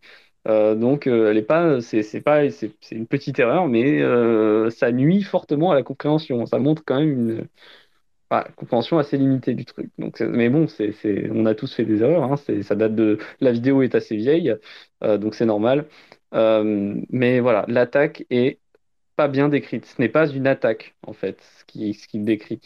Par exemple, dans la, dans la vidéo, il parle du fait que Alice donnerait sa transaction signée à Bob et qu'il faudrait attendre que les mineurs euh, minent la transaction de Bob. Et puis en fait, Alice, elle envoie une transaction différente aux mineurs. Bah oui, mais en fait, Bob, quand il va prendre la transaction d'Alice, il va aussi la diffuser. Et du coup, bah, ça va aussi aller aux mineurs. Et donc, en fait, c'est pas du tout une question de restreindre la diffusion aux mineurs ou à Bob ou je sais pas quoi, parce que tout se diffuse dans le réseau. Donc, le problème, c'est d'attendre les confirmations. Et encore une fois, c'est pas ce qu'il décrit dans la vidéo. Donc, c'est pas correct. Voilà. Donc, euh, euh, si vous, avez envie de vérifier ce que je dis, re-regardez là, voyez comment il décrit l'attaque. Et si, euh, si vous voulez voir la version correcte de la description de l'attaque, il faut regarder la vidéo de Curious Inventor qu'il cite dans la description, euh, qui là est correcte. Cette description est correcte. On sent qu'il a d'ailleurs bien pompé sur la vidéo de Curious Inventor pour faire la sienne. Maintenant, voilà, l'animation de Scribble One Brand, c'est une œuvre d'art, donc je ne critique pas. Euh, mais, euh, mais voilà, euh, One Brand, il n'a pas très bien compris l'attaque que décrit en fait Curious Inventor dans sa vidéo. Et Curious Inventor, c'est déjà un YouTuber que j'avais recommandé pour comprendre Lightning, parce qu'il a fait récemment, plus récemment des vidéos sur Lightning qui sont très très bien faites. Voilà, mais voilà. Donc si vous arrivez à comprendre la différence entre la description de l'attaque par Curious Inventor et l'attaque décrite par Scribble One Brand et que vous comprenez que One Brand en fait il décrit très mal l'attaque que c'est pas une attaque alors que, euh, que Curious Inventor décrit bien l'attaque comme il faut, bah, vous avez compris, euh, c'est bien, vous avez bien compris ce qui se passe. Voilà. C'est ce que j'avais évoqué dans l'interview avec, avec Loïc, euh, effectivement. Voilà. Je, je, m'arrête là parce que c'était une question qui est, qui est, venue sous un de mes tweets cet après-midi. Et, euh, et on va pouvoir passer au sujet des PSBT, du coup. Euh, qui, qui présente sur les PSBT alors? Parce que moi, j'ai déjà fait l'entonnoir du Bitcoin quand même. Donc, euh, c'est- Eh ben ouais, je saurais, je saurais pas trop quoi présenter, parce que justement, si je voulais en discuter, c'était pour mieux comprendre comment ça fonctionnait. Mais, ouais, euh, mais en gros, c'est euh, tu, tu te fais, enfin, tu, tu fais un PSBT qui euh, dépense euh, le, le, le SAT, euh, l'inscription, euh, l'inscription que tu veux vendre, et tu signes pour un output qui te paye toi le prix auquel euh, tu veux le vendre. Et après, n'importe qui peut récupérer ça, rajouter euh, son input pour, euh, pour l'acheter, et rajouter son output pour récupérer le SAT, et puis broadcast. C'est, c'est ça en gros. ouais. En fait, donc déjà, les PSBT, donc des transactions partiellement signées, donc ça, c'est assez récent, mais bon, voilà, ça utilise euh, ce genre de principe-là. Mais en fait, l'idée, c'est que toi, tu prépares un, toi qui veux vendre ton inscription, tu prépares un PSBT où euh, tu signes ton, la dépense pour, de ton Satoshi avec ton inscription, tu le signes avec un sigage single. Donc, euh, ça veut dire que le, la signature, elle ne, elle ne force, elle ne couvre que la partie, que l'output qui a la même, qui est au même niveau, qui est le même index que l'input pour euh, de la transaction. Toutes les autres outputs, elles sont, euh, elles sont pas prises en compte lorsqu'on calcule la signature euh, pour, l'input en question. Et donc ça fait que n'importe qui peut venir ajouter des inputs ou des outputs et broadcaster la transaction. Et euh, là, l'idée, c'est que euh, euh, toi, euh, tu, tu, dans ton PSBT, tu ne tu mets pas l'output, l'input qui, dé- qui prend le, Satoshi à transférer, euh, elle est en, elle est placée en deuxième, elle n'est pas placée en premier, et donc il manque une première input. Donc, donc quelqu'un peut pas juste prendre ton PSBT et le diffuser. Il faut qu'il ajoute des inputs. Et, euh, et en plus de ça, toi, comme euh, ton input, elle commit à ton output au même niveau, toi, tu vas avoir mis une certaine somme dans l'output. Or, euh, elle sera pas suffisante pour payer les frais. Et en plus de ça, elle mettra dans le négatif, enfin, elle, elle dépense plus d'argent qu'il y a dans l'input que tu dépenses. Et donc, du coup, bah, il faut forcément te payer, en fait, cette somme pour pouvoir diffuser une transaction qui, qui valide. Alors après, là, euh, pour euh, si on le descriptif de ce truc-là, il est dans le repo ordinal. Donc euh, et c'est une issue, je crois, voilà, c'est l'issue 802 euh, dans le dans le repo ordinal où il décrit comment on peut faire justement ce système d'offres pour vendre ou acheter des Satoshi NFT. Voilà. Donc euh, si tu veux le détail, c'est à cet endroit-là qu'il faut regarder. Ok, et, euh, et ça se passe comment euh, pour les évolutions de prix, euh, etc. C'est euh, Bah en fait, du c'est coup, premier arrivé, premier servi ou... Enfin, Alors, bah du coup, toi, quand tu signes le PSBT, euh, tu fais un, tu fais un genre d'ordre, en fait. Tu passes un ordre au marché, euh, pardon, un ordre euh, limite. D'ailleurs, tu dis, par exemple, je vends mon Satoshi euh, pour, euh, pour euh, pas, 10 bitcoins. Et donc, du coup, n'importe qui peut venir compléter la transaction, ton PSBT, pour t'envoyer 10 bitcoins et récupérer ton Satoshi. Mais le truc, c'est que le... si personne veut le prendre, toi, tu peux très bien dire, bon, bah, en fait, je veux bien, je veux bien le vendre à 9 Satoshi. Donc, ce qu'il te suffit de faire pour faire ça, c'est de prendre un autre, de re-signer un autre PSBT qui te renvoie 9 bitcoins à la place de t'en renvoyer 10. Et du coup, bah, tous ceux qui sont au courant que ce PSBT existe, ils signeront plutôt celui qui t'envoie 9 bitcoins que 10. Donc, tu viens de baisser l'ordre. C'est ce ce que, ce que ce que Fanny s'appelait l'enchère à l'hol- à l'hollandaise. En fait, à l'hollandaise, on part d'un prix haut et on le fait baisser jusqu'à ce qu'il y ait quelqu'un qui prenne le- l'enchère. Et donc là, c'est exactement ça. Tu pars de 10 bitcoins, puis après tu passes à 9, puis après tu passes à 8, etc. Jusqu'à ce qu'il y ait quelqu'un qui se dise, bon voilà, c'est intéressant, euh, je complète le PSBT avec mes fonds et je récupère le Satoshi. Par contre, si tu veux annuler ton ordre limite. C'est-à-dire, tu veux dire, non, moi, maintenant, je veux plus le vendre pour 10 bitcoins, c'est mort, euh, c'est pas assez, en fait, ça vaut plus. Bah là, par contre, il faut que tu fasses une transaction on-chain pour dépenser ton Satoshi et te le renvoyer de façon à ce qu'on puisse plus compléter le PSBT et faire une transaction qui, qui soit euh, diffusable. Voilà. Ok, c'est carrément clair. Merci. Et en fait, après, alors là, je te parle du sens où tu vends, mais en fait, il y a moyen de le faire pour acheter. Euh, Il y a moyen d'acheter en faisant une offre pour acheter certains Satoshi. Enfin, donc il y a moyen de faire des ordres dans les deux sens. Mais par contre, c'est toujours avec un prix qui sera. Si, si tu fais pas de transaction on-chain pour annuler, c'est toujours avec des prix qui, qui t'arrangent de moins en moins, quoi. Donc en gros, faut, faut toujours partir de l'extrême, euh, de ce qui te produit, qui te donnerait une extrême satisfaction et y aller en descendant au fur et à mesure si, si ton ordre il se réalise pas, quoi. Euh, donc là, si je regarde sur euh, l'issue, je sais pas si tu es sur l'issue là, l'issue euh, 802 sur le sur ORD là, sur le, le wallet, il montre que dans le cas où tu veux vendre des sats, tu fais un PSBT où il y a trois, trois inputs, deux outputs. Euh, la première input, elle, euh, elle est, elle est nulle, il n'y a rien dedans. Elle sera complétée par celui qui prendra l'offre plus tard. La deuxième input contient le Satoshi qui va être vendu. Donc c'est ce que je te décrivais tout à l'heure, la, la deuxième input. Et elle sera signée avec Singash Single. Et la dernière output, euh, c'est ce qui servira, la dernière input, pardon, c'est celle qui servira à payer et qui sera ajoutée par celui qui prendra l'offre.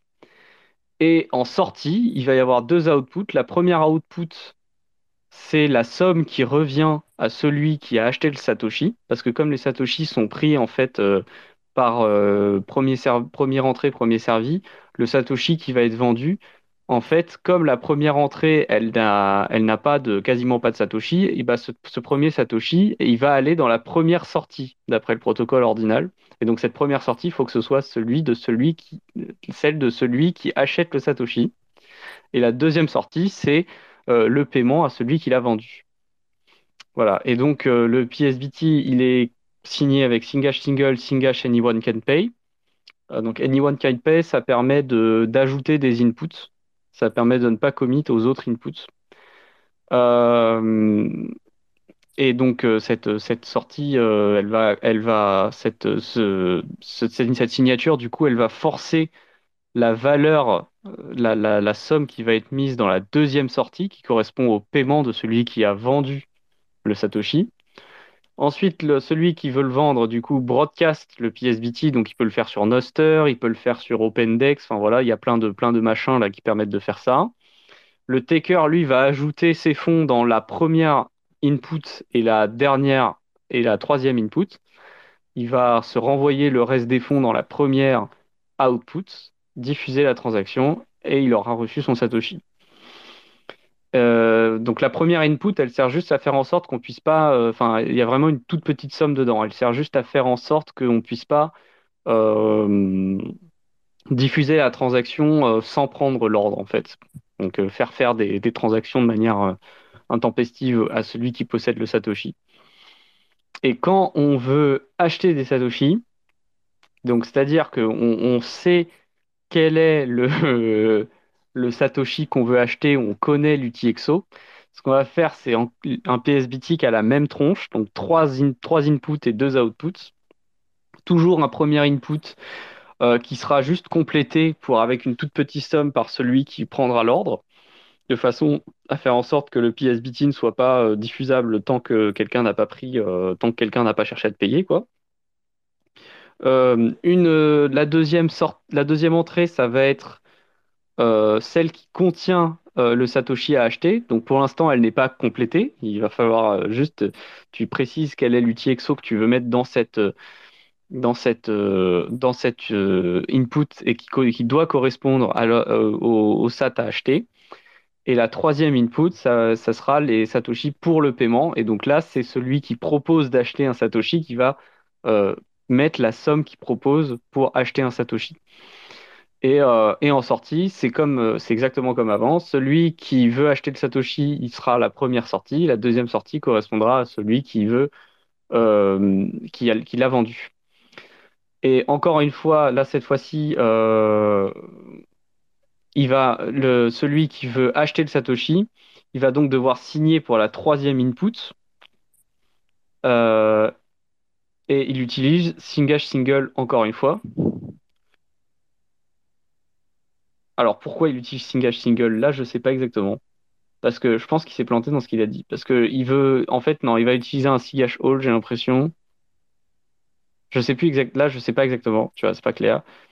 Et, euh, en gros, euh, celui qui veut l'acheter, donc il donne cette signature-là, et ça va se passer exactement pareil, c'est-à-dire que euh, il va diffuser son PSBT, la personne qui a le Satoshi va pouvoir voir cette proposition d'achat et potentiellement l'accepter, et donc compléter avec ses inputs, et notamment l'input qui contient le Satoshi à acheter, et après euh, il diffuse et, euh, et ce sera récupéré, euh, ce sera récupéré par les mineurs pour, pour que pour, enfin voilà, que ce sera, ce sera diffusé, ce sera mis dans un bloc et tout se passe bien.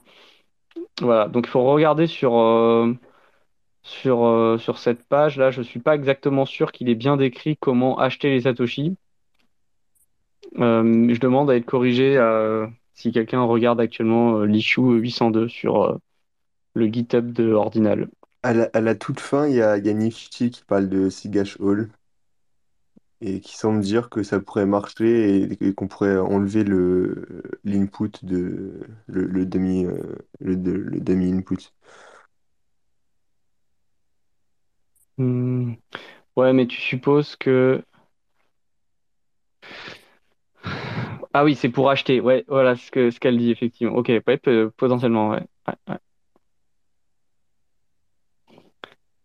Manifestement, on n'est pas les seuls. Ouais, on n'est pas les seuls à se dire que ça marche pas pour le cas de l'achat, puisqu'il y a Adam Gibson aussi qui commente en disant que manifestement, ce ce qu'il a décrit pour l'achat marche pas complètement.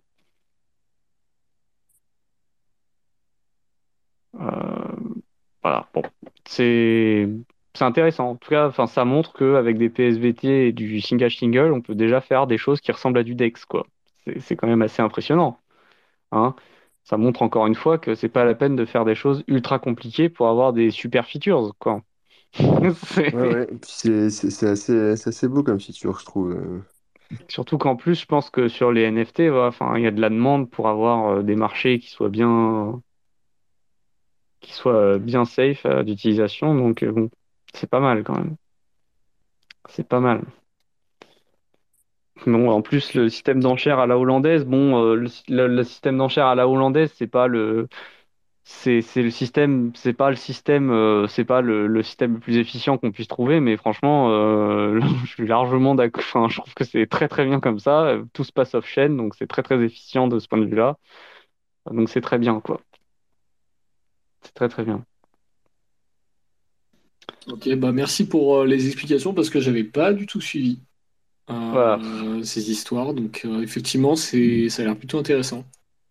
Ah, c'est assez. euh, moi, je trouve que c'est vraiment très impressionnant. hein. Et euh, je pense que ça va, ça va. Enfin, Là, il commence, je pense que le côté offer, euh, le côté euh, vente, il est très facile à mettre en place et euh, je pense que c'est déjà en place en fait.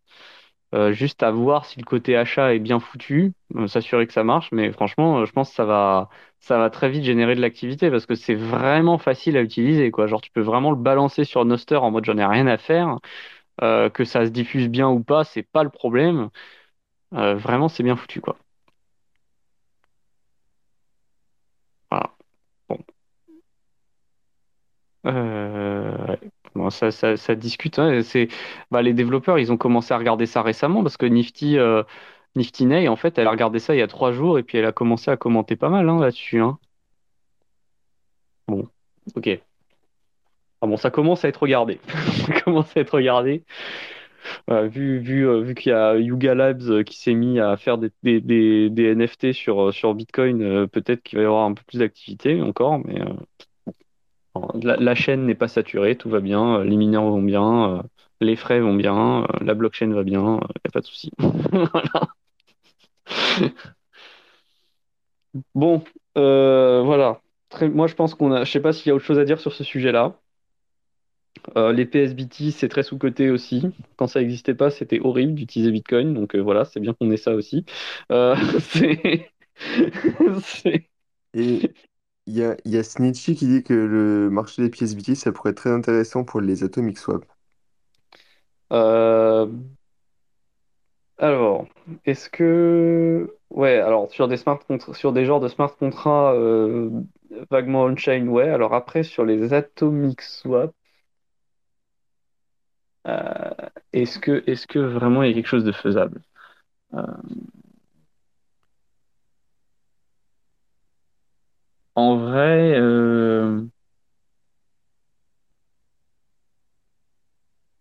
Ah oui, oui, si, ça pourrait. euh, En fait, le problème, je suis pas sûr que ça donne de la privacy par contre, parce que le problème, c'est que le SIGAsh single, il t'impose d'utiliser certains index en input et versus output. Donc en fait, tu aurais une genre de nouvelle heuristique, c'est que quand une, euh, une nouvelle heuristique d'analyse de chaîne, qui est que quand une input utilise un SIGAsh single, alors l'argent de cet input va dans l'output avec le même index. Parce qu'en utilisant SIGAsh single, on sait que tu commits à exactement l'output en face. Donc on sait que c'est potentiellement la tienne, puisque tu, tu commits à la somme en output. Donc ça peut, ça peut marcher pour des atomic swap. Alors peut-être que tu parles d'atomic swap euh, multi-chain, du coup, en cross-chain atomic swap. Peut-être que dans ce cas-là, oui. Euh, mais en tout cas, au niveau euh, coin swap, ça, je pense que ça apporte pas grand-chose, par contre. Je sais pas si ça. euh, Et après, il a rajouté, pas des smart contracts, pardon, mais des DApps, où on garde Oui, l'info oui. l'info essentielle. Oui, oui, bah ça, oui, tout à fait. Enfin, c'est, c'est la bonne approche, entre guillemets, moi, je trouve, euh, de... parce que Moi, j'ai toujours été... euh, moi, ça m'a un peu traumatisé la seule fois où j'ai utilisé Ethereum que de voir qu'en fait, pour passer un ordre d'achat ou de vente, il faut, il faut payer des gaz. J'étais en mode quoi? C'est n'importe quoi.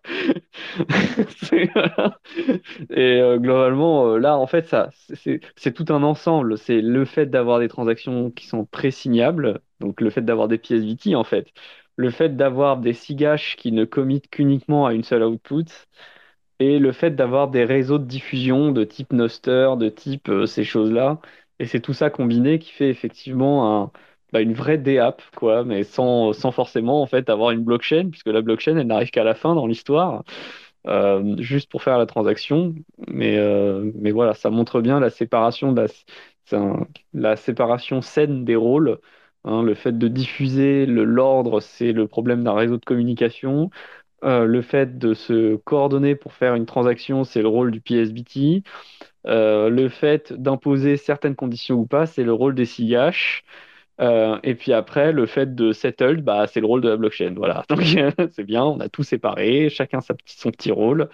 Euh, et c'est comme ça qu'on scale. Voilà. C'est comme ça qu'on fait les choses proprement, je pense. Donc euh, c'est vrai que c'est assez élégant et c'est assez intéressant. Voilà. Et euh, je, là, c'est juste que j'ai pas, j'ai pas, j'ai pas en tête d'application euh, concrète qui ferait de l'atomic swap, mais effectivement, je suis, sûr qu'il y a quelque chose. hein. Euh, juste, euh, si le but c'est d'avoir de la privacy, pas sûr que ça aide par contre. Ça, c'est un truc dans, c'est, un truc, c'est, il y a eu tout ce débat sur la, la fongibilité.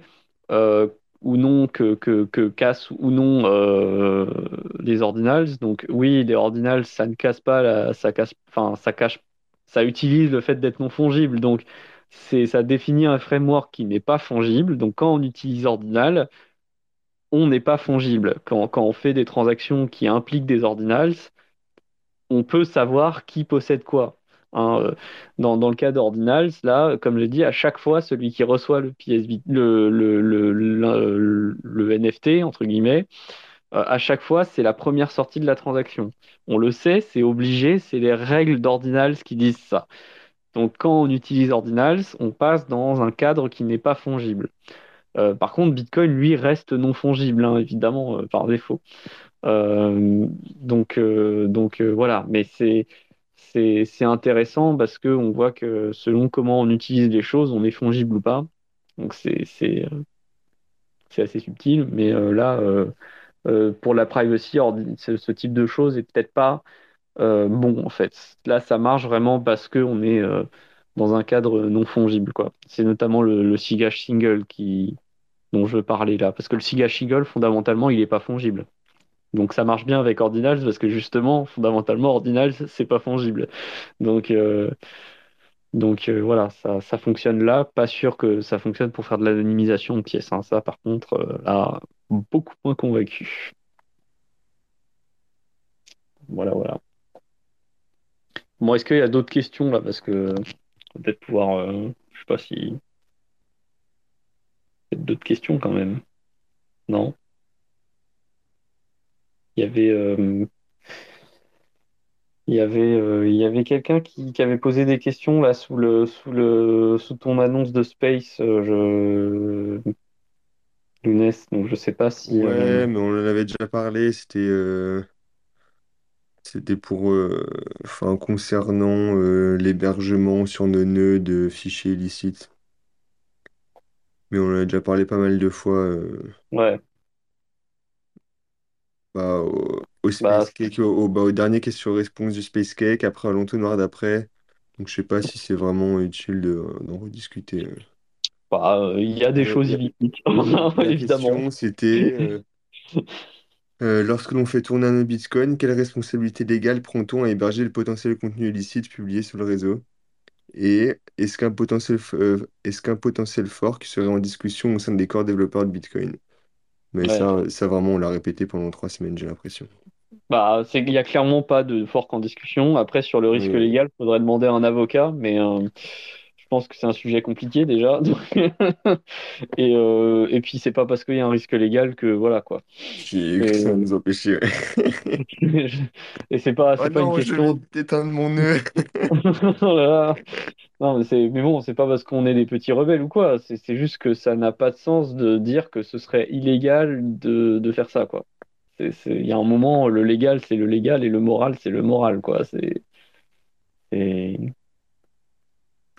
Je, je pense qu'on pourrait, enfin, voilà, les deux sens, mais à mon avis, la question n'a pas vraiment de sens parce que même si on demandait à un avocat, c'est, je pense que c'est tellement inédit de toute façon Oui, comme ça. situation que euh, l'avocat il nous dirait, bah, euh, je sais pas, à mon avis, c'est la seule réponse. euh, et puis même s'il y a un risque légal, en vrai, on s'en tape. euh, je pense Bah, que d'ici à ce que ça se réalise, Ouais. euh, Qu'est-ce que, qu'est-ce que tu veux, qu'est-ce que tu vas faire? Tu vas pas dire à quelqu'un, oh là là, monsieur, euh, vous faites tourner un nœud Bitcoin et ça implique que vous ayez des, des images qui soient pas, qui soient pas légales.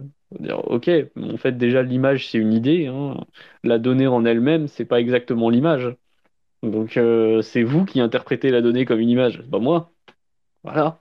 Ça, c'est, bon, c'est, Après, la question, euh, la, la- enfin, même si c'est pas euh, follement intéressant, mais effectivement, ce que tu dis, c'est la, la question, elle est peut-être plus euh, euh, ouais, phi- philosophique, c'est un bien grand mot, mais euh, effectivement, la data, euh, que ce soit pour Bitcoin ou autre chose d'ailleurs, hein, c'est des zéros et des 1.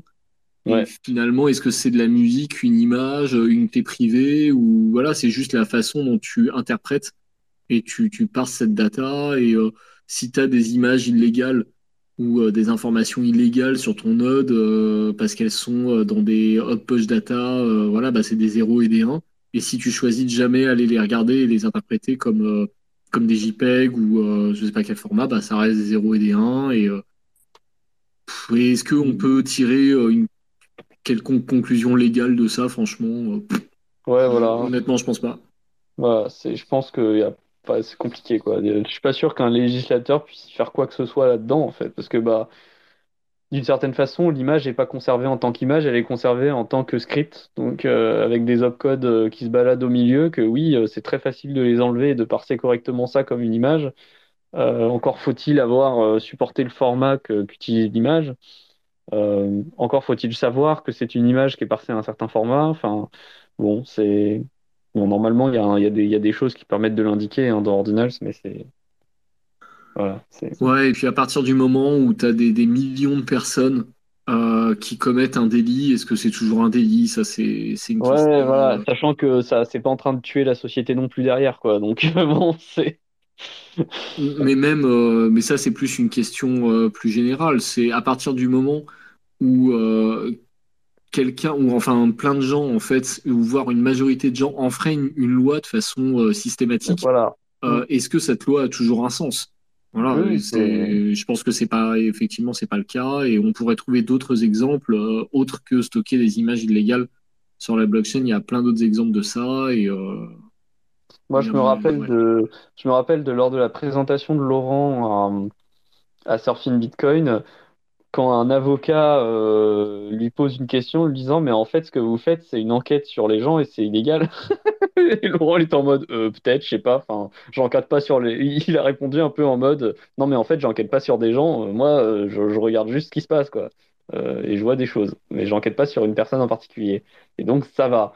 Mais tu vois genre ça veut dire que dès que tu commences à regarder un peu qu'est-ce qu'on fait les fonds des gens que tu payes ou que ou qui t'ont payé euh, bah, tu ferais quelque chose d'illégal. Est-ce que ça a du sens de dire ça, tu vois? Bah oui, mais après, euh, ce serait comme euh, dire que c'est illégal d'observer ce que des gens font dans un espace public, par exemple. C'est un peu ça, ouais. C'est ça.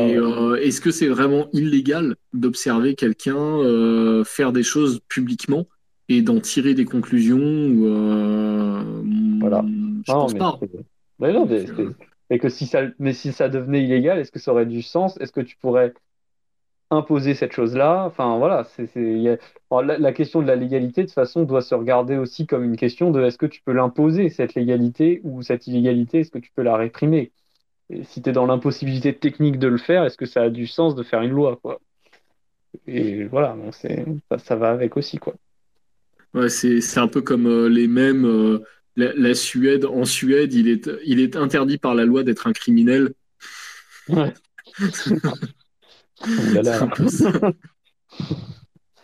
du coup, ça ne va pas arriver, parce que la loi l'interdit. Et oui. Dans ce monde magique. Bon, bref. Il y a Rami qui a une question qui est montée. Alors vas-y, Rami. Euh, salut. Est-ce que vous allez bien? Ça va. C'était ça ta question? Voilà. non, euh, en fait, si, je monte, euh, c'était plus moi, j'ai l'impression qu'on est toujours dans la matrice ordinale euh, quatre semaines plus tard, quoi. Mais bon, ça, ça pose toujours. Euh, pourquoi il y a des pouces en bas là? Bon, bref. Non, mais moi, si, je, si montre concrètement, c'est par rapport à la question de la légalité. J'ai l'impression que des fois, on pense trop de, dans un certain prisme euh, de, de, la plèbe et de la population. Donc, oui, en fait, bah, une institution publique peut toujours faire en sorte d'essayer de de contrecarrer, enfin pas de contrecarrer, mais de dire, bah voilà, vous storez des, des datas que moi j'interprète comme euh, illégales ou quoi que ce soit.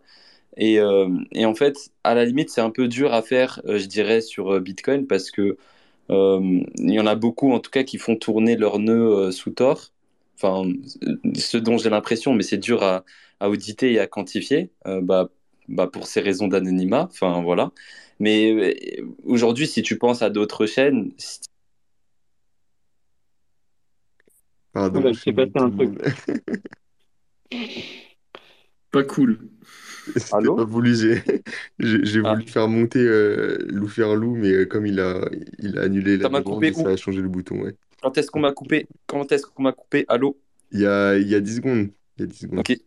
Ouais, bref, ce que je disais, c'est que à la limite, c'est un petit peu, bah, pour ces raisons de disitabilité, de, de, en tout cas des nœuds, c'est beaucoup plus dur de savoir euh, qui sont, euh, qui sont derrière. Donc euh, sur Bitcoin, je dirais que c'est un peu plus difficile par rapport à, rendre les datas euh, storées qu'ils interprètent comme illégales. En revanche, euh, si tu vas sur d'autres chaînes où c'est beaucoup plus dur euh, d'être sous tort parce que sinon tu restes D5 et tout comme, euh, comme Ethereum, bah du coup là tu peux di- directement identifier des gros acteurs, euh, en tout cas qui sont, enfin des, des gros acteurs qui utilisent euh, ces nœuds-là et qui, euh, et, euh, et en tout cas qui inscrivent de la donnée sur la chaîne. Et donc, euh, tu peux, euh, tu peux on- comme on le voit un petit peu aujourd'hui avec, avec MEV Boost et tu vois, avec toutes les transactions au flag compliance, enfin tous ces blocs au flag compliance, aujourd'hui ça passe. Mais à partir du moment où les personnes ne reconnaissent pas, bah, ça crée un fork assez facile. Donc, on va dire que si du jour au lendemain, ça se fait aujourd'hui, enfin, sur, sur- enfin, ça se fait aussi sur d'autres pays, tu as une coalition qui dit, mais en fait, les transactions euh, euh, de Corée du Nord, les transactions de l'Iran ou ce genre de choses, bah, ça me va pas. Ou alors ces data que vous storez, en fait, à un moment donné, ils, ils parlent mal de Emmanuel Macron. Enfin, je sais pas, je t'ai dit des trucs comme ça, tu vois. Euh, c'est, toujours possible. Et après, bah, tu auras des institutions très corpo qui ont besoin de ces, de, ces nœuds-là et elles sont très facilement identifiables et de, savoir, enfin, en tout cas, de même les, localiser ou de les associer en fait à une personne physique ou morale. Et dans ce cas de figure-là, euh, du coup, tu peux, tu peux créer. euh, je pense que sur Bitcoin, c'est beaucoup plus difficile, mais sur des chaînes où euh, les, les IP sont docs, parce que tu peux relier facilement un nœud à une IP et aussi une identité, bah, c'est beaucoup plus facile en tout cas à créer, à créer un fork ou alors juste bah, du coup une, une chaîne plus compliant. Voilà. Je sais pas ce que vous en pensez. Ah bah c'est clair que la capacité à faire tourner un nœud, c'est euh, absolument euh, c'est un paramètre euh, extrêmement important pour savoir si oui ou non ils vont rendre ça illégal ou pas. Et c'est clair que si c'est trop facile, c'est compliqué de rendre ça illégal. Alors que si c'est coûteux, c'est plus facile de rendre ça illégal. C'est- Ça paraît, enfin, c'est très clair. Enfin, à ce niveau-là, c'est très clair. Et dans, dans le cas de Dans le cas où euh, effectivement Bitcoin, ça peut tourner sur une Raspberry Pi, c'est quand même compliqué de dire aux gens, euh, on va rendre illégal le fait de faire certains calculs, quoi. Enfin, c'est, c'est, tu peux pas empêcher les gens de réfléchir, de faire des choses, c'est pas possible. Hein, dès lors que ces choses-là sont simples. Alors que c'est sûr que si- s'il s'agit de dire, euh, bah, pour faire tourner ma blockchain Solana, il faut un, faut un data center et on va rendre illégal sur Solana le fait de mettre tel type de données. Bon, bah, c'est sûr que euh, c'est plus facile à faire parce qu'il suffit d'aller voir le data center, de lui dire bonjour, je suis là pour te réguler. Et, et, et il peut pas, euh, le data center, il a besoin d'électricité, il a besoin de plein de trucs. euh, Il va pas, il, va pas, ça va pas être facile de, de lui, enfin, ça va être facile de lui dire, bah, de toute façon, on arrête, on t'arrête si jamais, euh, si jamais tu respectes pas la loi. Mais dans le cas de Bitcoin, c'est un non-sujet parce que c'est trop facile de faire tourner un Bitcoin pour que pour que les pour qu'on puisse dire euh, bah on, on interdit de le faire. Enfin on peut l'interdire de le faire mais comment on vérifie derrière euh, bah si on peut pas ça sert à rien de l'interdire. Donc euh, bah, ça fait un peu comme toutes les comme toutes les fois où on a dit on bannit le Bitcoin on bannit le Bitcoin et puis puis en fait les gens ils continuent de l'utiliser quoi. Voilà. Crois qu'il n'y a, pas grand chose de plus à dire que, que bah oui ça dépend de ça quoi ça dépend de la capacité à faire tourner un nœud quoi. Oui, donc in fine, c'est même pas une, euh, c'est même pas une question de légalité, c'est une question de, de rapport de force et de Exactement. euh, comment ça définit ton rapport de force avec euh, des autorités euh, qui, euh, enfin, qui exercent justement cette, euh, cette force d'une certaine façon, comme les États. Et, euh, et- Exactement. voilà, et c'est même pas, finalement, c'est même pas une question de légalité. C'est, euh, De toute façon, en fait, tu prends le domaine du légal, c'est une question de rapport de force de A à Z. Donc à partir de là, euh, euh, si, si tu peux rendre le crime condamnable, c'est parce qu'il y a des gens qui acceptent que le, pri- que le crime soit condamné. Sinon, euh, sinon tu n'y arriveras Oui, pas. alors oui, oui, bien sûr, c'est tu, tu peux dire là, dès que tu parles de loi, tu, tu parles de tu, tu parles de rapport de force, enfin avoir une vision Voilà, c'est ça. extrêmement cynique euh, de ça, mais qui, bon, que, que je partage euh, en grande partie. Mais enfin, voilà, prenons les choses de façon un peu plus, euh, comment dire, un peu plus consensuelle et que tu as aussi la loi et qu'elle est légitime. Et voilà, mais Ouais, là, non, notre discussion qu'on a contraire. maintenant, elle Mhm. est même pas. Hmm. Je dis pas le contraire, elle est tout à fait légitime, mais si elle est légitime, c'est par le, le fait du rapport de force. Euh, je sais pas, euh, il y a, il y a quelques siècles, c'était légitime de faire des choses qu'on estime complètement illégitimes aujourd'hui. C'est une question aussi de, de mentalité des gens et de leur, leur, euh, leur poids dans la balance des rapports de force, quoi. Donc, bon, c'est, voilà, on, on vit vraiment donc, dans une, con- on vit dans une conclusion. Conclusion, plus on rendra euh, socialement acceptable le fait d'avoir un node, le fait d'être anonyme, le fait d'être sur Tor, ou euh, voilà, bah plus ce sera facile de se défendre euh, de ce genre de, de ce genre d'attaque. C'est la conclusion en fait. Voilà. Voilà. Ok, c'est plié. Allez, vas-y, 200, tu peux faire ton intervention. Salut, moi j'ai un sujet libre pour vous, une question rapide. Je vais pas parler cinq minutes comme Rami. Euh, je vous pose une question, je vous demande votre avis et je vous donne le mien après. La question c'est, vous vivez dans un pays totalitaire, vous devez quitter ce pays-là, mais en fait vous êtes sous surveillance. Donc à partir du moment où vos bitcoins bougent, donc vous essayez de fuir le pays, et à partir du moment où vos, bitcoins bougent, euh, vous vous faites euh, interpeller par les douanes. Donc votre objectif, c'est de passer la frontière à poil, entre guillemets, sachant qu'il y a des fouilles extrêmes. Et il faut pas que votre bitcoin y bouge et il faut que vous puissiez fuir le pays. Comment est-ce que vous feriez? C'est une bonne question, hein. Euh, Bah, par cœur, non? ouais. Bah, il y a, j'ai envie de dire qu'il y a euh, la, peut-être une solution qui est pas forcément bonne, mais qui, qui est probablement euh, la plus désespérée. Euh, c'est t'apprends ta site par cœur et tu détruis toutes les copies et tu passes euh, littéralement euh, la frontière à poil. Euh, mais c'est quand même extrêmement solution. désespéré. C'est une solution. Je peux vous en donner une si vous n'avez pas d'idée, mais je vous laisse réfléchir un petit peu, essayer de donner d'autres. Il y a des bonnes, des bonnes petites techniques. Sachant que vous pouvez pas passer avec du matériel, il faut vraiment passer à poil. Ah, si c'est la technique avec la Ledger plus 18, euh, on évitera pour le space. Ah oui, non, non, non. non. Non, mais je pense- Je pense que 200 inclut ce type de fouille Non, ouais, ouais. dans, dans le, dans le délire. Là, Moi, t'as je le scanner, t'as tout, euh, tu, tu, tu passes avec rien. C'est vraiment, euh, faut vraiment passer à poil. Il faut pas que tes bitcoins bougent. C'est ton seul moyen de sortir du pays. Vous vous souvenez de l'Indien euh, qui s'était fait intercepter à la douane avec euh, des lingots d'or dans son anus? Ouais, bah faut pas faire ça. Ouais, faut pas faire ça. ouais. Ça marche Bon, allez, pas. Je vous, donne, je vous donne une solution. Moi, je sais. Donc, donc aujourd'hui, en fait, euh, la solution, moi, à laquelle j'ai pensé la mieux, c'est intéressant. après, vous allez me dire ce que vous en pensez. C'est que vous avez actuellement votre seed. Euh, donc vous avez vos bitcoins sur, sur, vos clés. Euh, donc l'idée, en fait, c'est de créer une nouvelle seed. Sauf que cette seed-là, ce serait obligatoirement une bit 39. Vous générez 24 mots très, très faciles à retenir, style bacon, bacon, bacon, bacon, bacon, bacon, bacon, bacon, bacon. Un mot de passe, donc une 25e, une 25e, euh, un 25e mot, un mot de passe extrêmement long, avec minuscules, majuscules, chiffres et caractères spéciaux, que vous êtes capable de retenir. D'accord?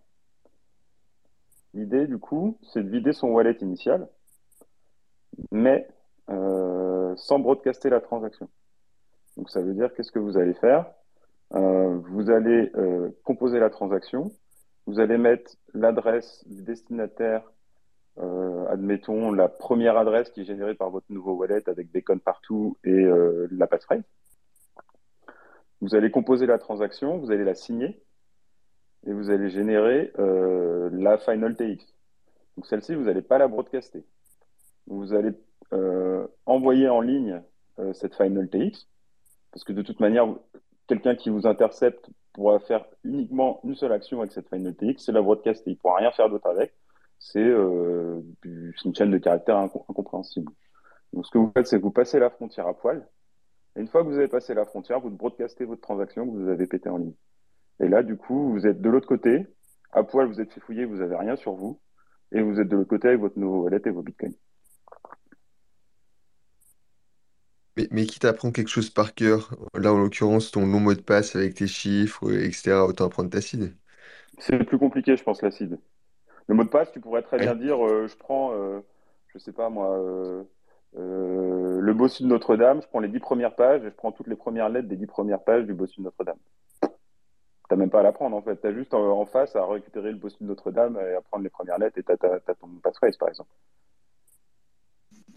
Je pense ouais. pas que ce soit si compliqué que ça. C'est, je pense que tu, c'est peut-être un délire de geek qui peut faire kiffer certains pour le, l'exercice intellectuel et, et, et, informatique. Mais dans, dans le concept, si tu as bien, si t'as bien passé ton bac comme tout le monde, tu as appris tes 17 textes de français, donc tu es bien capable d'apprendre 22 mots. Enfin, je veux dire, euh, je pense que c'est plus mots, compliqué. Je pense que c'est plus compliqué. Non, c'est plus dur.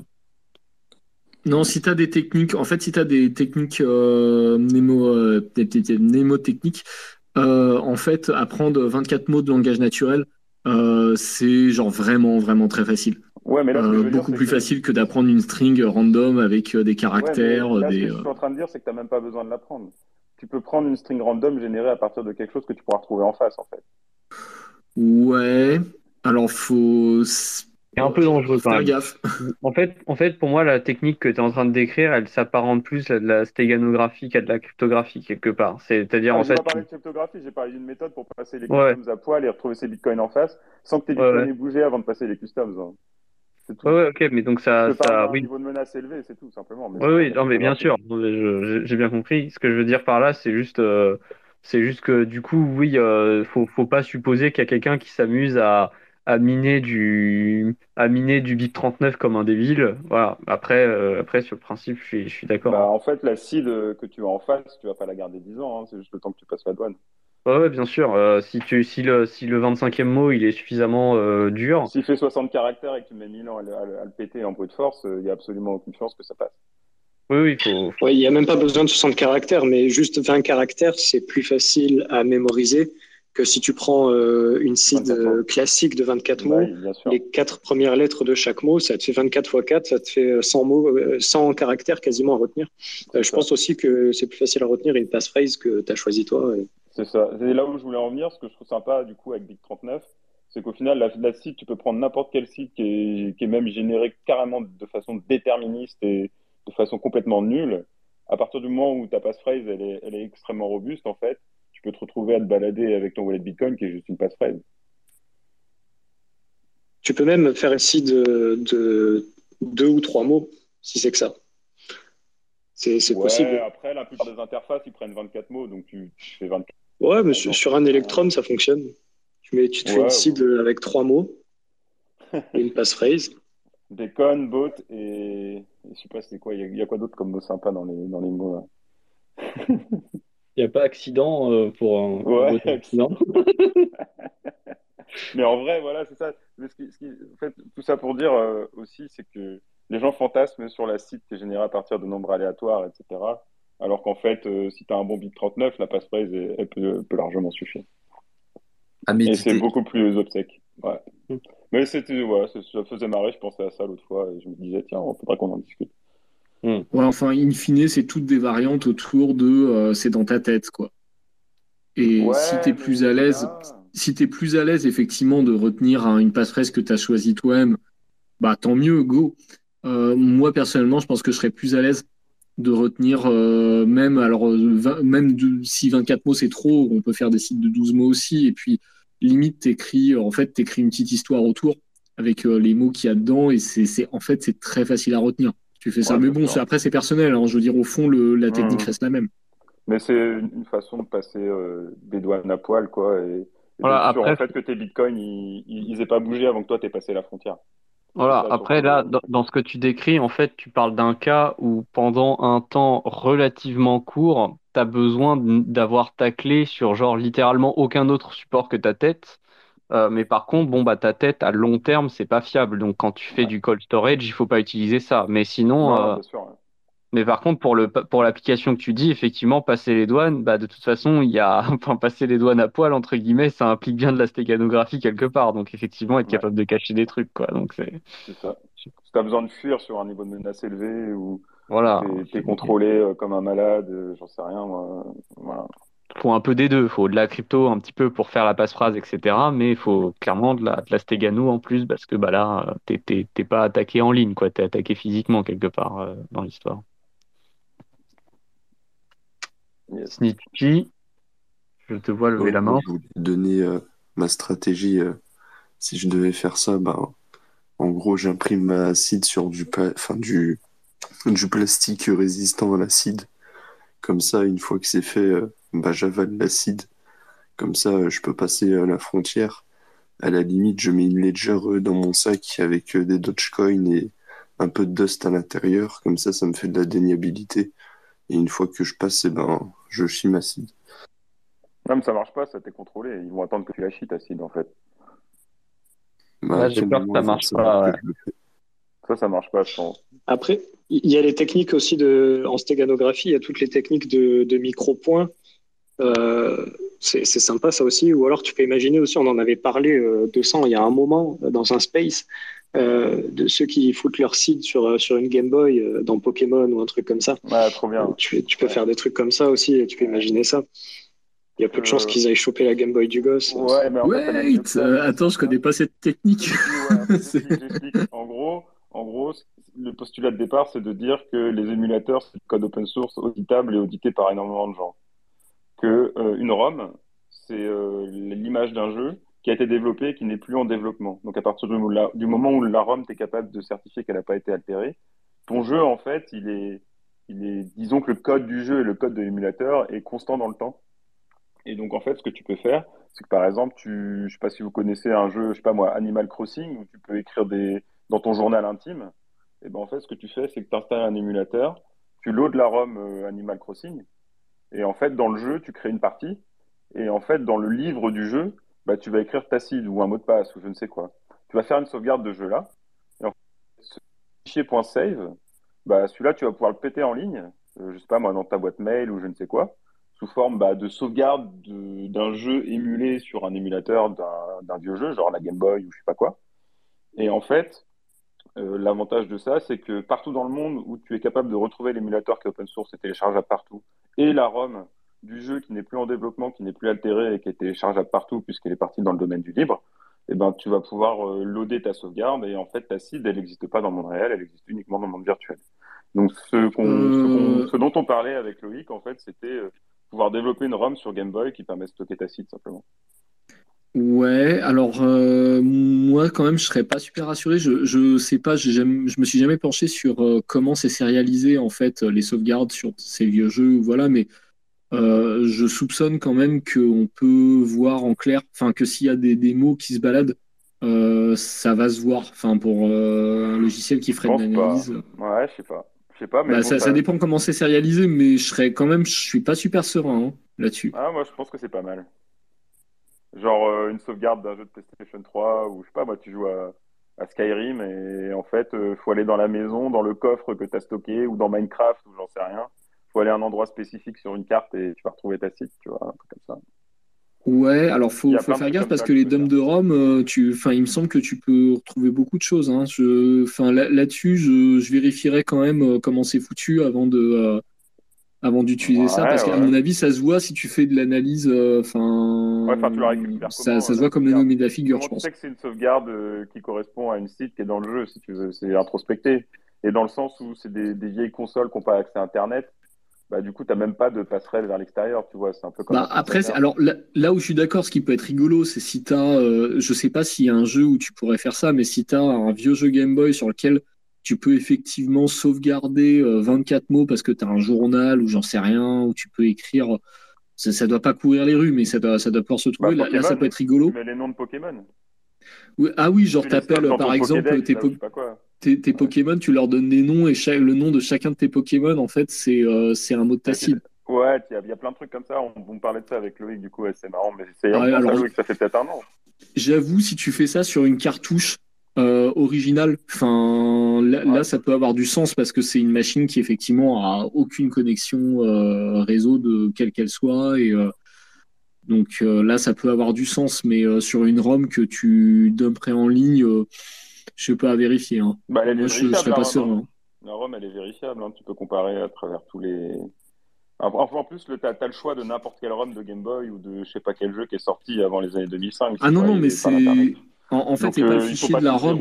ce. C'est pas le fichier de la ROM qui serait vérolé qui m'inquiète, c'est vraiment ton fichier sauvegardé. Je, je Bah, pense que ça se voit. hein. Je pense que ça se voit. Je sais pas, il y en a qui savent peut-être.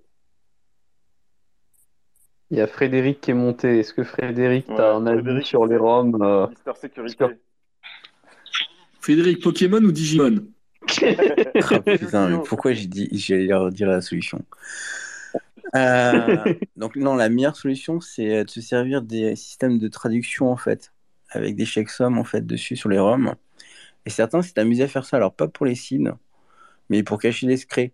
Et donc par exemple, ta traduction de Pokémon japonais, tu la mets en français, et en fait dans la traduction française, euh, tu mets euh, des éléments de secret.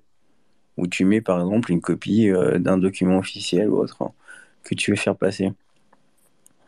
Et là, ça se voit pas Ça en marche fait. ça du coup. Ok. Ah, c'est malin ça, j'aime bien. C'est de la stéganographie ça. Smart. Non, c'est pas la graphique. Ah bah tu, oui. tu le caches dans le jeu, quoi. En gros, tu le mets après l'écran de présentation et tout, euh, et ça évite comme ça euh, de mettre un truc. Après, tu peux le placer à un très bon endroit et tu prends après ton ta sauvegarde, ton, CT, euh, ton CRT, je crois, euh, pour Game Boy, et hop, tu viens à l'endroit. Mais l'intérêt, c'est de se servir de toute la panel de, d'outils de traduction que tu as déjà. Bah, tu as plein de jeux qui sont sortis qu'en japonais, tu as plein de fans euh, qui ont fait des, des solutions pour faire des traductions à la main. Bah, tu prends la traduction à la main et c'est des kits. Et à l'endroit où il y avait la traduction, ils mettaient un texte et tout, bah toi tu mets tes infos à toi quoi. Mmh. Mais c'est comme euh, ce qui a été utilisé pendant des années, euh, les outils de communication euh, in-game qui étaient utilisés par des, des réseaux, y compris terroristes, pour passer des messages ou des infos quoi. Ouais, c'était pas Runscape aussi au début où il y avait Bitcoin là, où les mecs ils s'échangeaient des trucs en Ouais. dans le jeu contre du Bitcoin, mais c'était genre en 2010, je crois, un truc comme ça. Voilà, tu passes à travers les radars comme ça tranquille quoi. Bah, c'est comme euh, les, les jeux, euh, les jeux que tu as aujourd'hui en ligne et, euh, où il n'y a pas vraiment de modération, etc. Tu te retrouves avec tous les pédonazis qui viennent insulter tout le monde et tout ça. Ouais, c'est vrai que c'est c'est une bonne idée parce que euh, je connaissais des gens et euh, ils utilisaient euh, ils utilisaient Clash of Clans pour communiquer. Donc euh, je pense que limite on se casse la tête avec tous ces moyens et peut-être que on atteint peut-être en termes de probabilité le même chiffre que si tu mettais juste acide limite en façon claire en mode tu t'en fiches sur Clash of Clans quoi. Parce que vu que le délai est court et que tu veux faire ça juste pour quelques heures, bon, enfin, je sais pas, je me pose la question. Ah non, là je te parle d'une sauvegarde verne. Tu peux Ah non, mais- développer ta propre ROM Game Boy et produire Mais ta non, propre le- cartouche. Et en fait, tu as ta seed dans ta cartouche de Game Boy et tu mets un backup ailleurs. Ça t'a vrai Tu mets un backup ailleurs et tu mets juste sauvegarde de Game Boy, euh, machin, enfin un jeu comme ça, personne ne va pouvoir comprendre ça. Tu mets dans une centaine de, jeux Game Boy euh, dans un c'était juste pour bon. passer des douanes, en fait, le, le débat de base. Non, non, non, c'est autre chose. Ah, ok. Mais oui, enfin, tu peux l'appliquer à ça aussi si tu as envie. ouais. Bah, pour passer la douane, le mieux c'est de planquer une clé euh, USB euh, dans un PC ou dans un autre truc. hein. Non, parce que tu es contrôlé. Bah, euh, moi j'ai passé euh, plein de fois euh, des clés USB. euh, Mais t'étais pas là Dans- quand on en est parlé. dans le. CCD Mais ce que je disais, c'était de passer la douane à poil. Parce que t'es hyper contrôlé, t'es dans un environnement hyper nocif.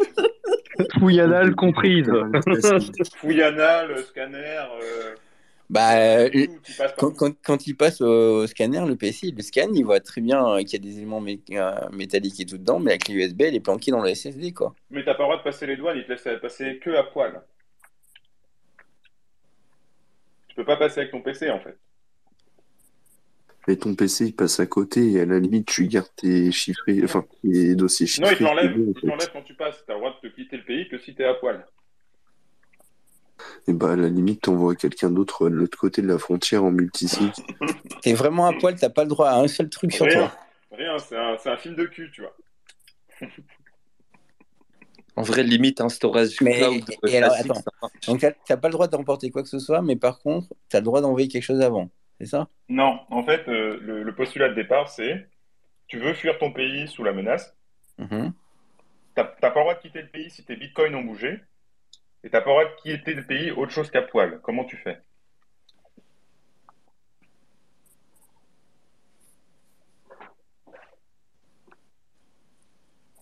En, en vrai, toutes les solutions que vous avez parlé là avec les ROM et tout, ça fait un peu métavers avant l'heure quand même, non? Ouais, bah, clairement, c'est ça. hein.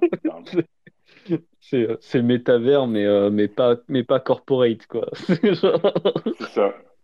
C'est le métavers. Alors moi, ma solution, c'est j'i- j'irai dans un jardin ou un truc comme ça dans la forêt et j'écrirai euh, des indices pour faire ma seed et tout machin. Je me casse du pays et après je demande avec un drone ou un truc comme ça pour regarder en altitude ce que j'ai laissé comme secret. Mais ton drone, il se fait shooter. Euh, je peux demander à piloter un drone à distance. hein. Bon, attends, je, je te réexplique ma solution. Je demande une photo quoi. Je te réexplique ma solution. En gros, c'est tu crées une nouvelle seed, Ouais. IP 39, avec 24 mots, c'est bacon, bacon 24 fois. Tu mets un mot de passe très fort, de, de sorte à ce que ça te laisse le temps de ne pas avoir le temps de brute forcer le mot de passe le temps que tu passes la frontière. Donc, euh, je sais pas, Louis qui disait 20 caractères, par exemple. Tu t'en souviens? Et donc, ta seed, en fait, c'est juste euh, que du bacon et la, la passphrase euh, avec tes, tes 20 lettres. Et en Ouais. fait, ce que tu fais, c'est que tu vides ton wallet initial, sauf que tu broadcastes pas la transaction. Tu passes la frontière à poil, et une fois que tu es en face, tu broadcastes la transaction. Ça, ça marche.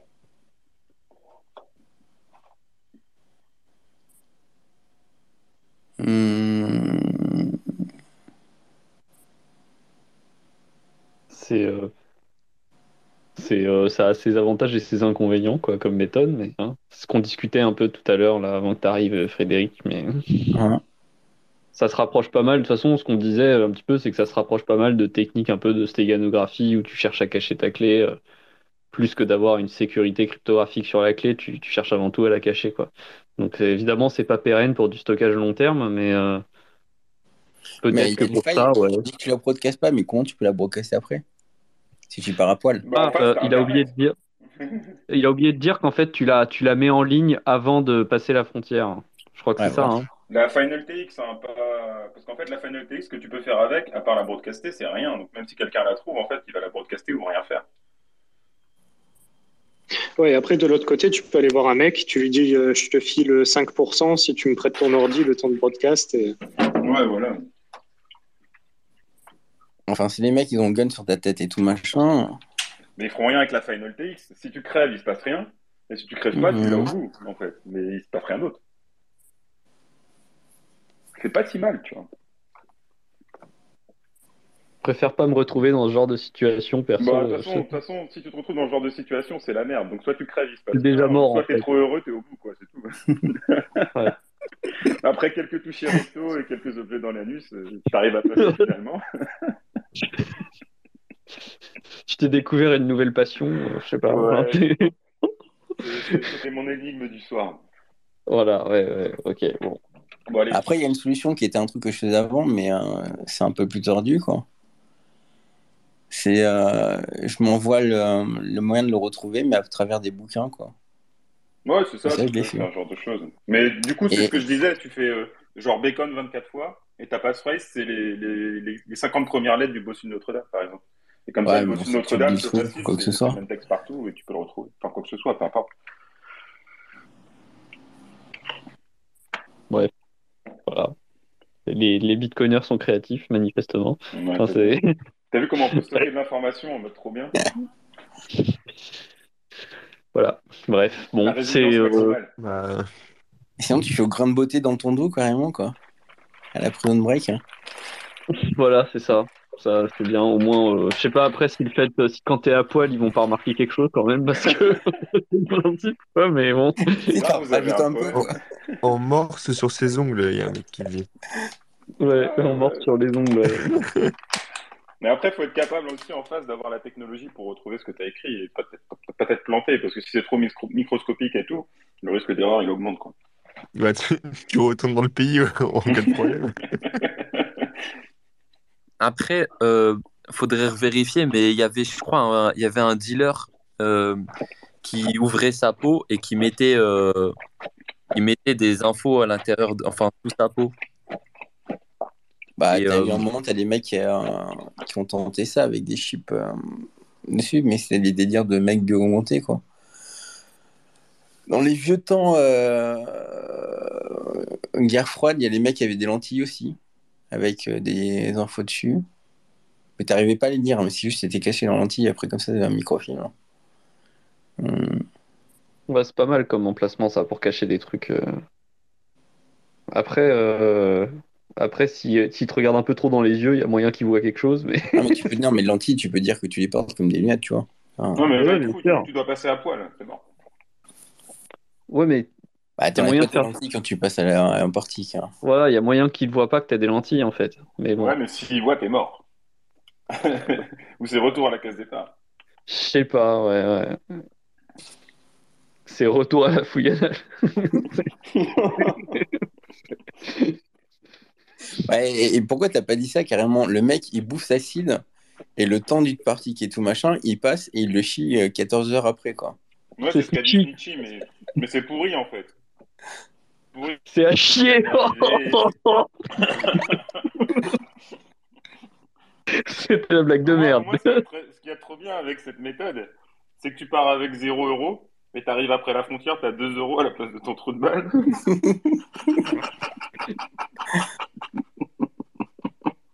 C'est vraiment n'importe quoi les space cakes en ce moment. Bon, allez, c'est qu'il est l'heure d'aller se coucher, je pense.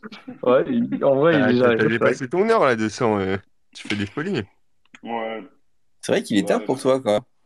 ouais je sais pas, je me faisais chier, je me suis dit que j'allais venir voir assez. Voilà. C'est bien. Pour nous parler de, pour nous parler de passage de frontière à poil. Ouais, dans un Allez. environnement extrêmement hostile. Ouais, j'y réfléchirai, je te donnerai une solution. Vas-y, prochaine fois qu'on se voit, Fred, tu me donnes une solution. Alors, Vous avez sera- deux heures et je note sur 20 on, après. on sera tout oui. Mhm. Bon, bah parfait. Hein. Bon, allez, on va clôturer peut-être, je pense. Ce fut un bon space cake. À la fin, là, euh, Ouais, quand ça commence à parler d'anus, en général, c'est le moment de fermer. Ouais, ouais, bah, c'est la rule of, c'est la rule of thumb, c'est ça, le, la règle du pouce. C'est Ouais. ça. Ça ou les dérives. euh, Ouais. Les dérives. Les dérives. Mm. Bref. Ça, ça s'annonce bien pour le BEF, moi je dis. Voilà. qui, qui vient pas au BF. Ah bah, je sais pas, mais là, euh, dans les intervenants, il y aura peut-être pas Rami, parce que bon, bah, Rami sera peut-être pas là, mais. Ah ouais, mince con. Moi, je suis pas intervenant. J'ai décidé de venir en touriste et de profiter. Ouais, moi, je C'est Moi, c'est exceptionnel parce qu'il est actuellement 6h du matin et euh, je sais pas qu'est-ce que je fous là. J'ai j'ai envie de dormir. Voilà. Mais euh, Ouais, si cool. Ok, bah écoute, Tiens, attends, je te, je te donne vote avant que tu partes. Voilà.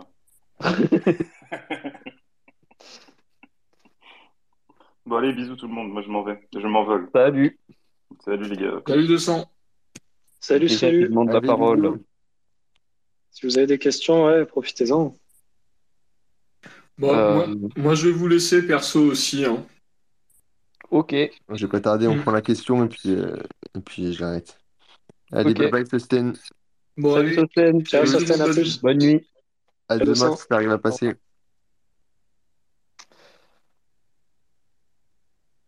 Alors, Alors, il y avait une question? Qu'est-ce que tu veux nous, qu'est-ce que tu veux nous demander? Bonsoir à tout le monde, j'espère que vous allez tous bien. Salut. Salut, ça va et toi? Ça va très bien. Ah, ici c'est la Côte d'Ivoire. Ah, bon, je vous suis presque euh, la plupart des gens qui sont dans ces spaces. Je me présente d'abord connaît l'ami. Hein. J'ai une camarade, elle a un sujet sur son thème de mémoire qui a un rapport avec la crypto-monnaie. Maintenant, il y a une partie qui nous fatigue beaucoup. Donc, j'aimerais j'aimerais vous exposer, voir si je peux avoir plus de données pour l'aider, quoi. Elle a Master 2. Maintenant, le sujet, c'est les variables, le modèle et la base des données pour estimer la volatilité et le rendement du Bitcoin. Bon, d'après elle, elle a l'habitude euh, d'avoir ce genre de données avec euh, la théorie des gauches. Je ne sais pas si vous en connaissez en économie, la théorie de gauche. On va te dire Gauss peut-être, c'est G-A-U-2-S. C'est ça? Oula, il nous a quittés là. Il a dû avoir un souci. Ah, il nous a quittés. Il a dû avoir un souci. Ah, il revient. Tu, tu, lui- tu lui donnes la parole du coup?